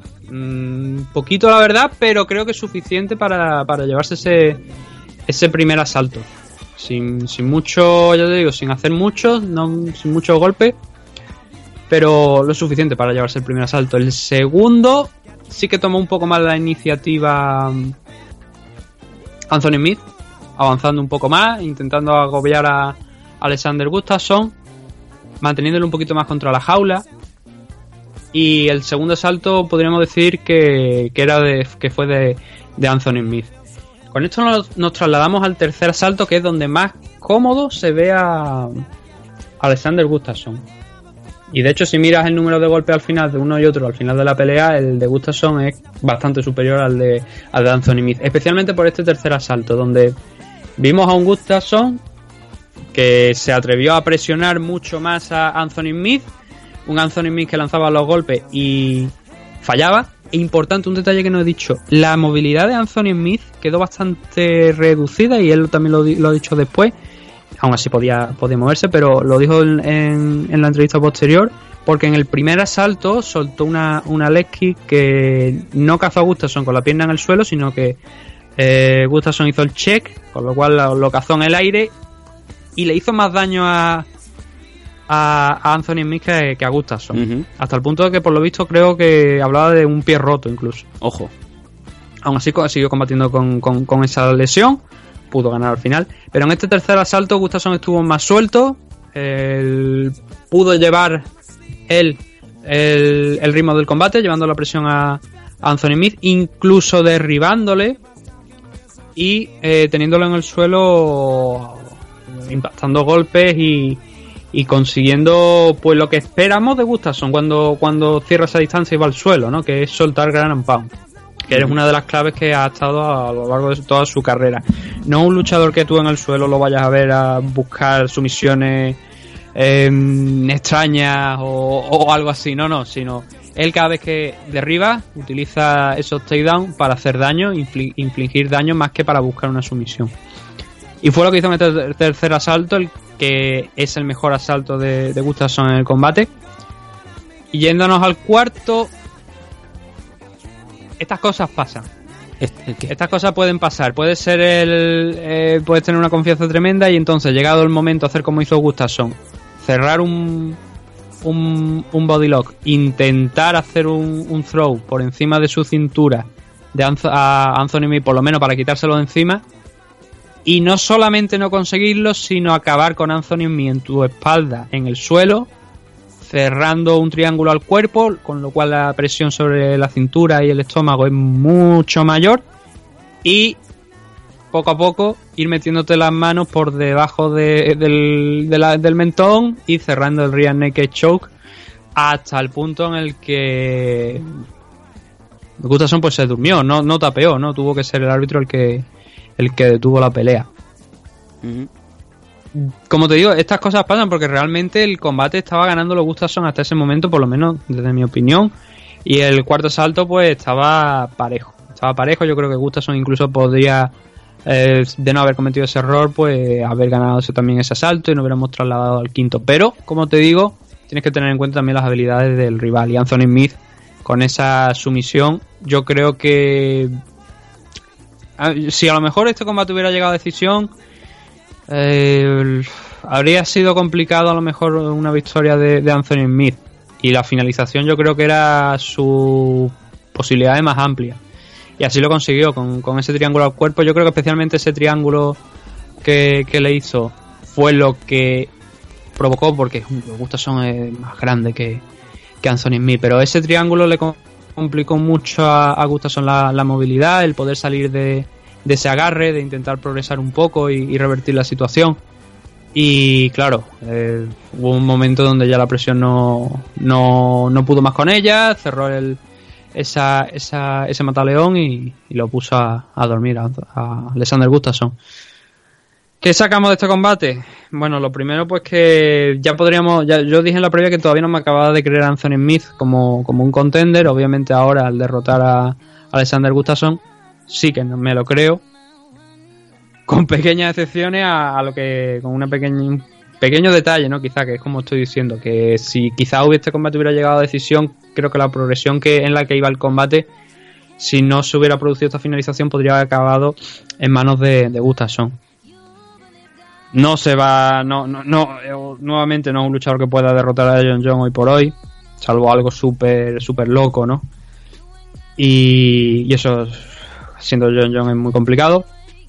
Este combate no le va, no creo que le garantice un title shot ni, ni de lejos, pero por lo menos ha vencido a alguien que ha estado en varios combates ya por el título, que ha mantenido una posición que yo creo que prácticamente desde que la cogió no la ha soltado y han pasado ya varios años. Siempre Alexander Gustafsson ha estado entre los cuatro primeros aproximadamente, desde que llegó a la posición. Y, y desde luego es uno de los, ha sido uno de los grandes nombres de, de la categoría de peso y es una victoria muy muy importante para la carrera de Anthony Smith. Más que por supuesto la de Rashad Evans y la de eh, Shogun Rua porque eran luchadores que estaban en la parte final de su carrera. Ahora entramos a, lo, a la otra parte, que es la de Gustafsson. Cuéntame. Presuntamente, bueno, lo, lo anunció tal cual, Alexander Gustafsson dejó los guantes en, en el suelo y dijo que, que el show se había acabado y, y que ya no había más. Obviamente eso se da a entender como que Alexander Gustafsson ha anunciado su retiro del mundo de las MMA. En una entrevista... ¿Eso sí, un caballo? Escucha, escucha. Es del videoclip de Ariana Grande. es el, el bicho aquel que grita en lo alto del monte. Váyatela. Sí. Entonces, como te, te iba diciendo, antes en una entrevista antes de- del evento había dicho que si perdía contra Anthony Smith, eh, pues mm, que se iba a retirar. Lo había anunciado de alguna manera. En unas declaraciones posteriores a, ese anuncio de ese retiro, Gustafsson dijo que eh, no tenía, consideraba que no tenía ya lo necesario para seguir compitiendo. Y esa era la explicación que yo realmente necesitaba, porque soltar los guantes ahí, como de la manera en la que, en la que lo hizo, lo hemos visto multitud de veces. Bueno, no hasta el punto de soltar los guantes, ¿no? Pero hemos visto muchas veces a luchadores decir, bueno, no sé, tengo que sentarme, tengo que ver a ver qué, si quiero volver, en qué situación me encuentro. Yo creo que, a pesar del anuncio del retiro, Alexander Gustafsson lo que me da a mí la sensación aquí, sentado desde, de- desde mi butaca y viendo sus combates, es que de alguna manera está sufriendo un proceso mental en el que después de haber tocado eh, varias veces la, de, tener oportunidad por el título hasta creo que han sido tres veces. Si contamos la de bueno sí la de John John fue por el- la última de John John fue vacante. Creo que han sido tres veces la que Alexander Gustafsson ha estado a punto de, de, de conseguir el título que ha estado peleando por, por, por el cinturón light heavyweight y ninguna de ellas lo ha conseguido. Sí. Claro, yo creo que eso, quieras que no, al final acaba mermando mentalmente. Sobre todo, bueno, dos combates contra John John, el segundo peor que el primero, la decisión dividida contra Daniel Cormier, también eso creo que fue un, un poco momento, el- una pelea que le hizo mucho daño. El síndrome Kenny Florian, ¿no? Pero Kenny Florian creo que incluso ha tenido más title shots que yo. eh, que- Eh, que yo, o, o el propio Alexander Faber también, ¿no? En, en UFC, la, la, Fa- la Faberweight, Sí. ¿no? Incluso Claro, probábamos con hacer una división de su con gente peso. como, como Faber es que Faber fue un luchador de lo más importante campeón en WEC. Sí, no, no, claro, hay, que mantener Claro, es la diferencia. Él ha cogido oro. Es verdad que cuando Faber llega a UFC eh, ha ido la carrera a peor. Pero también tenía más años. En el caso de Gustafsson, eh, creo que Faber me parece que tiene 40 años, puede ser. Pues eh, No sé, es ¿cuántos 39, años? 39 creo que tenía. Mm, 39 40. Eh, Gustafsson solamente tiene 32. Lleva compitiendo desde 2007 y aquí en UFC lleva desde 2010, creo, me parece. 2009, perdón. 2009 lleva aquí Gustafsson en UFC. Son 10 años ya. Eh, uno de los de- mejores récords de la división la Sí, hasta el punto que, como te digo, es que no ha salido, me parece, desde los cinco primeros desde que consiguió esa posición. Y qué buen ojo que antes de en UFC estaba en KSW pegándose. Sí, eso también es cierto. Lo, lo promocionaban ayer de KSW cuando anunció eso. Martin Lewandowski, el, el jefe de, de KSW, puso un tweet pues, con esa instantánea ¿no? de eh, Alexander Gustafsson en KSW. Como te digo, a ver, yo creo que tiene ese punto que ha alcanzado mentalmente en el que una derrota contra Anthony Smith eh, le ha hecho daño y le está haciendo ver como que ya no puede competir al máximo nivel. Y creo que es un error porque Sí, ayer En casa, yo lo entiendo, ¿eh? Lo entiendo, Nathan. Las, las decisiones en caliente es, es lo que tiene. el problema es que creo que no es una decisión en caliente. Según lo que está, lo que hemos estado viendo a lo largo de esta semana, no es una decisión en caliente, es algo que lo tenía meditado ya. Que si no era capaz de vencer a Anthony Smith, se retiraba. Pero es que yo creo que ayer estaba venciendo a Anthony Smith. Ayer estaba siendo superior a Anthony Smith. Hay momentos donde, por lo que sea, por ejemplo, cuando se enfrentó contra Anthony Johnson, yo no creo que eh, la gente pensara que ese combate iba a acabar con un caos brutal de Anthony Johnson sobre Alexander Gustafsson, o por lo menos no en el primer asalto. Hmm. Y fue lo que pasó. En el combate de ayer fue una finalización de Anthony Smith, pero era un combate que estaba llevando bien Alexander Gustafsson, quitando ese segundo asalto. Yo creo que tiene lo que tiene lo, lo necesario para seguir compitiendo. Otra cosa es que mentalmente no esté encontrando a lo mejor eh, la concentración necesaria o el punto adecuado para volver a subirse en este momento. Y que el haber tenido esa decisión ya meditada de, antes de poner el pie en la jaula también pueda llegar a influir en, en lo de haber dejado los guantes encima de, de la lona de, del octágono. Pero, como te digo, no sé, o sea, es una sensación complicada, compleja, porque yo creo que Gustafsson tiene todavía varios combates más, por lo menos un par de añitos más yo creo que puede tener, pero está perdiendo la perspectiva. Eh, es verdad que es muy complicado después de, de, de tres title shot el que te vuelvan a dar otro, te lo tienes que ganar mucho, sobre todo cuando es John John el campeón, y, te, y tienes que trabajar mucho por esa nueva oportunidad.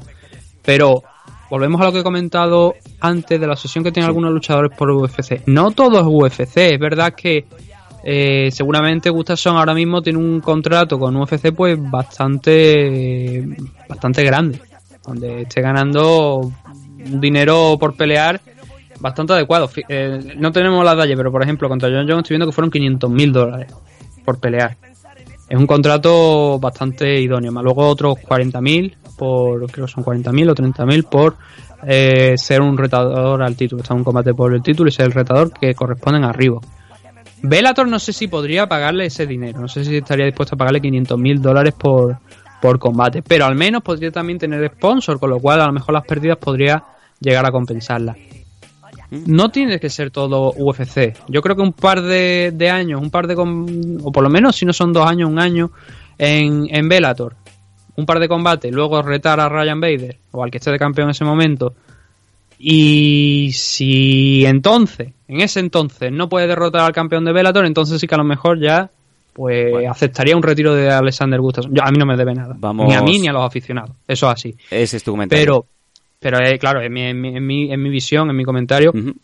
Y entonces lo que quiero decir que un par de, de peleas en Bellator, un combate por el título en Bellator, ver si puede derrotar al campeón y luego ya, pues si quiere retirarse o, o vemos que UFC le, le ofrezca un nuevo contrato, creo que sería lo más adecuado. Yo creo que es una decisión tomada no en caliente, pero que sí que no lo está pensando bien y que espero de verdad que dentro de, de unos cuantos meses, a final de año o cuando sea, haya descansado y haya recapacitado un poco y vuelva a subirse a la jaula. Por lo menos para una última vez o, o, bien si no dentro de UFC en otra compañía porque pida la liberación o, o algo. Pero yo creo que todavía queda Alexander Gustafsson que ver. Un par de años mínimo y me gustaría verlo porque es uno de los mejores light heavyweight del planeta. Ha hecho una grandísima carrera y en una derrota como ayer contra la de Anthony Smith es verdad que duele, pero también repito, creo que hay que poner en perspectiva que la actuación de, de Alexander Gustafsson hasta ese punto no era mala. Cerramos aquí la carpeta UFC Fight Night. Ha sido de verdad una, bueno, una sorpresa grande, pero como bien dice Nathan, creemos, sospechamos que cuando pasen los meses, Alexander Gustafsson volverá a decir algo y será dentro de una jaula. Venir, venir a por mí, pero con la cara destapada, ¿eh? Venir a por mí. Venir a daros de, de hostias conmigo, hijos de puta. El ritmo es mi partener. Fácil es subir de un salto, difícil es mantener. Chungo es desafiar a la ley de la gravedad. Todo lo que sube baja en toda ley hay salvedad. Llevo arriba tanto tiempo que no recuerdo el cimiento sobre el que erige el imperio de conocimiento que extiendo y extiendo y extiendo y extiendo. Eh, vamos bastante pasados de tiempo, pero como hemos recibido esta semana una nota de prensa, nos vemos eh, en la obligación de, desde luego, leerla porque, desde luego, también, reiteramos, si hay MMA, hay que, hay que promocionarlo sin condición alguna. Vamos allá. Los más chulos, ¿y dónde estás tú? Haciéndote un tatú con los tags de Capi Casey y eres de la troupe, así que... Esto es un déjà La nota de prensa que hemos recibido es de Almugabars, en donde celebran el décimo evento, Almugabars 10 de Chance, y nos comentan lo siguiente. El sábado 8 de junio, los amantes de las MMA y los deportes de contacto tenemos una cita obligada con el décimo aniversario de la promotora barcelonesa Almugabars. Por ella han pasado peleadores de la talla de Enrique Wasabi Marín, Abner Lloveras, Jan Cabral, Ruyen Juret, Dani Tavera, David Aranda, Daniel Várez, Enox Solves, Marc Gómez Lufo, Eulogio Martínez, Ray Bouchadé, José Luis Titín Zapater, Uriol Gaseto, Paul Marín.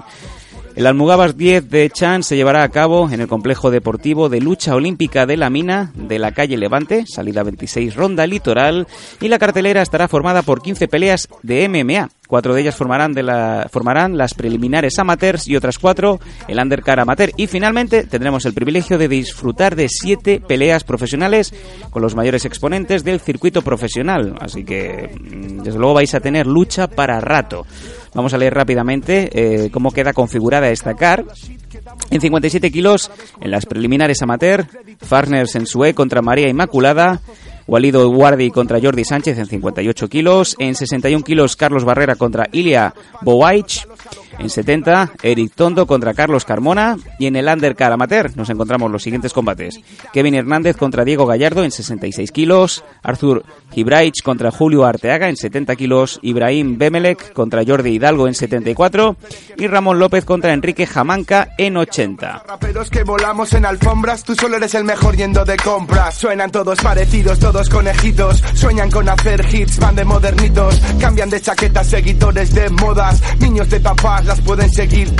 Y en el main card profesional, el primer combate que nos encontramos, Ruger Blanqué contra Gregorio Fernández en 57 kilos, Joel Navarro contra Cristian Pérez en 61 kilos, José Muriel contra Fabián Sintes en 61 kilos, Luis Cruz contra José Aguilar en 77 kilos, Cristian Cañas contra Germán Kungu en 70 kilos, Silvio Cudalbu contra André Guimaraes en 77 kilos y el último de los combates, una pelea por el cinturón en 70 kilos entre Alexandre Quílez y Joel Jiménez. Un evento desde luego muy completo que como bien os decimos tenéis este próximo 8 de junio en el eh, pabellón, en el complejo deportivo de lucha olímpica de la mina en la calle Levante. No os lo podéis perder si sois de Barcelona o de los alrededores. Este fin de semana vuelve a haber MMA en Barcelona de la mano de la promotora Almugabars en su décimo aniversario. Como nosotros no los hay en la escena, hemos creado el robot del rap. Mira cómo suena. Pip, pip, si caen en el área se hacen pipi. Van a darte más putas respuestas que Siri, así que DC, estáis ready para este flow con dificultad. Van andando y regalando wifi. Bip, bip, de la base de datos lo transcribí. Soñando matarte a DC, loco, tú quieres morir. Bip, bip, buena señal. Yo siempre que estoy a tu lado me siento inmortal. Sonrisas y lágrimas.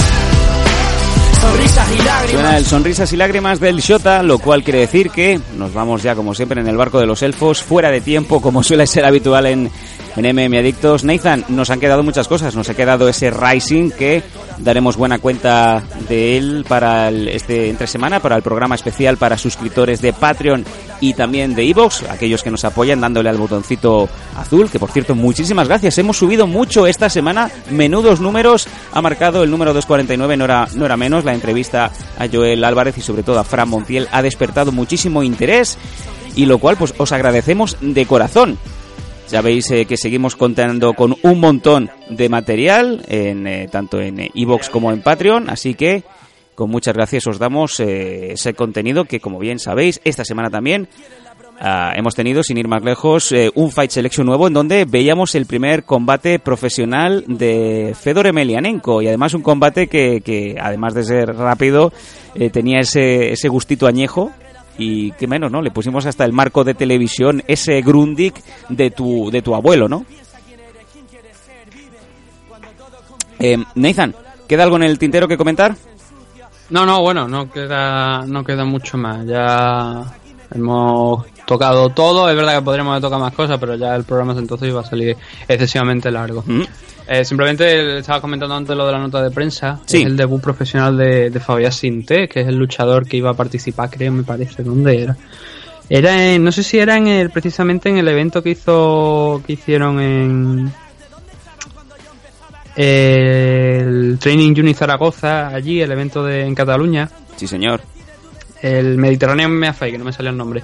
Creo que Fabián Sinte en un primer momento iba a participar, pero luego hubo algunos problemas y no, no participó. Mm. Pero ahora va a estar en, en, el, en el evento de, de Almugaver. Muy buena va a hacer su debut profesional, Sí, tiene sí. un 10-0 de récord en, en amateur. Impoluto. Y además, sí. Un, un verdadero striker, ¿eh? Ojo que, que va, va a asustar, ¿eh? Van a sonar los cachetazos, vamos, eh, en Belviche se van a estar cogiendo los machos, diciendo, ¿qué está pasando ahí Mm. abajo? Sí. Luego también está por aquí Enrique Jamanca, en el Undercard Amateur. Otro chico de, que hemos visto recientemente en estos eventos del UFL, el, el Mediterráneo MMA Fight. Y por supuesto el main event, ¿no? Bueno, también la, presen- la presencia de Silvio Kudalbuf entre, frente a André Guimaraes. Y por supuesto el main event, ¿no? Entre Quiles y, y Joel Jiménez, que puede ser un, un grandísimo combate, desde luego. La verdad es que la cara está bastante bien Sí, sí. y a ver si le, le va bien al Mogaver y cumple los objetivos y cumplen con todo lo necesario para hacer un gran evento. Y seguro que va, va a haber buena afluencia de público, van a estar apoyando, como bien sabéis, en Barcelona o cuando hay eventos con eh, muchos combates amateurs, eh, la gente se, se, se agolpa sobre las puertas porque quieren ver a los nuevos valores, lo cual es muy, muy positivo. Lo dicho, muchísimas gracias a todos por haber llegado hasta aquí y si queréis eh, una gorrita o una camiseta de Protege tus Piños, que sepáis que con hacer retweet en redes sociales, ya sea en, en Twitter, eh, pues ahí entraréis en el sorteo que daremos buena cuenta de ello la semana que viene. Nathan, nos vamos escuchando y muchas gracias por tu tiempo, como siempre. Nos vemos a mitad de semana y por supuesto ya para el resto de gente pues al final. Vámonos. una vida sin dolor, pero si existe la felicidad, existe la depresión. A veces nos sentimos solos y amargados. Quédate con quien te diga quiero verte viejo y arrugado. Mi consejo es que no te castigues. Se acaban relaciones, pero la vida sigue. Cuando el barco se hunde, hay quien busca un salvavidas y hay quien reza. Piensa quién eres, quién quieres ser, vive. Cuando todo es complicado, cuando la luz es turbia, cuando todo se ensucia, cuando nadie se moje de verdad sin importar todo lo demás. Aquí me tendrás como el campo esperando a la lluvia. Sonrisas y lágrimas, la vida es un sueño. Aquí estaré como Hachiko esperando a su dueño. Aquí estaré porque quiero ser tu testigo. La vida da muchas vueltas y yo quiero darlas contigo. Alguien que me frene los instintos, alguien que me dé los consejos que yo predico. El público hoy en día insulta por amor al arte. ¿Dónde estaban cuando yo empezaba a rapear en el parque? Ah, elige tu viaje, tu futuro está en tu mano, decide tu desenlace. Mi misión es llevarte a la luna, más aventuras que Alejandro Dumas. Aquí estaré esperándote en ayuna. Sonrisas y lágrimas, sonrisas y lágrimas, ah, sonrisas y lágrimas.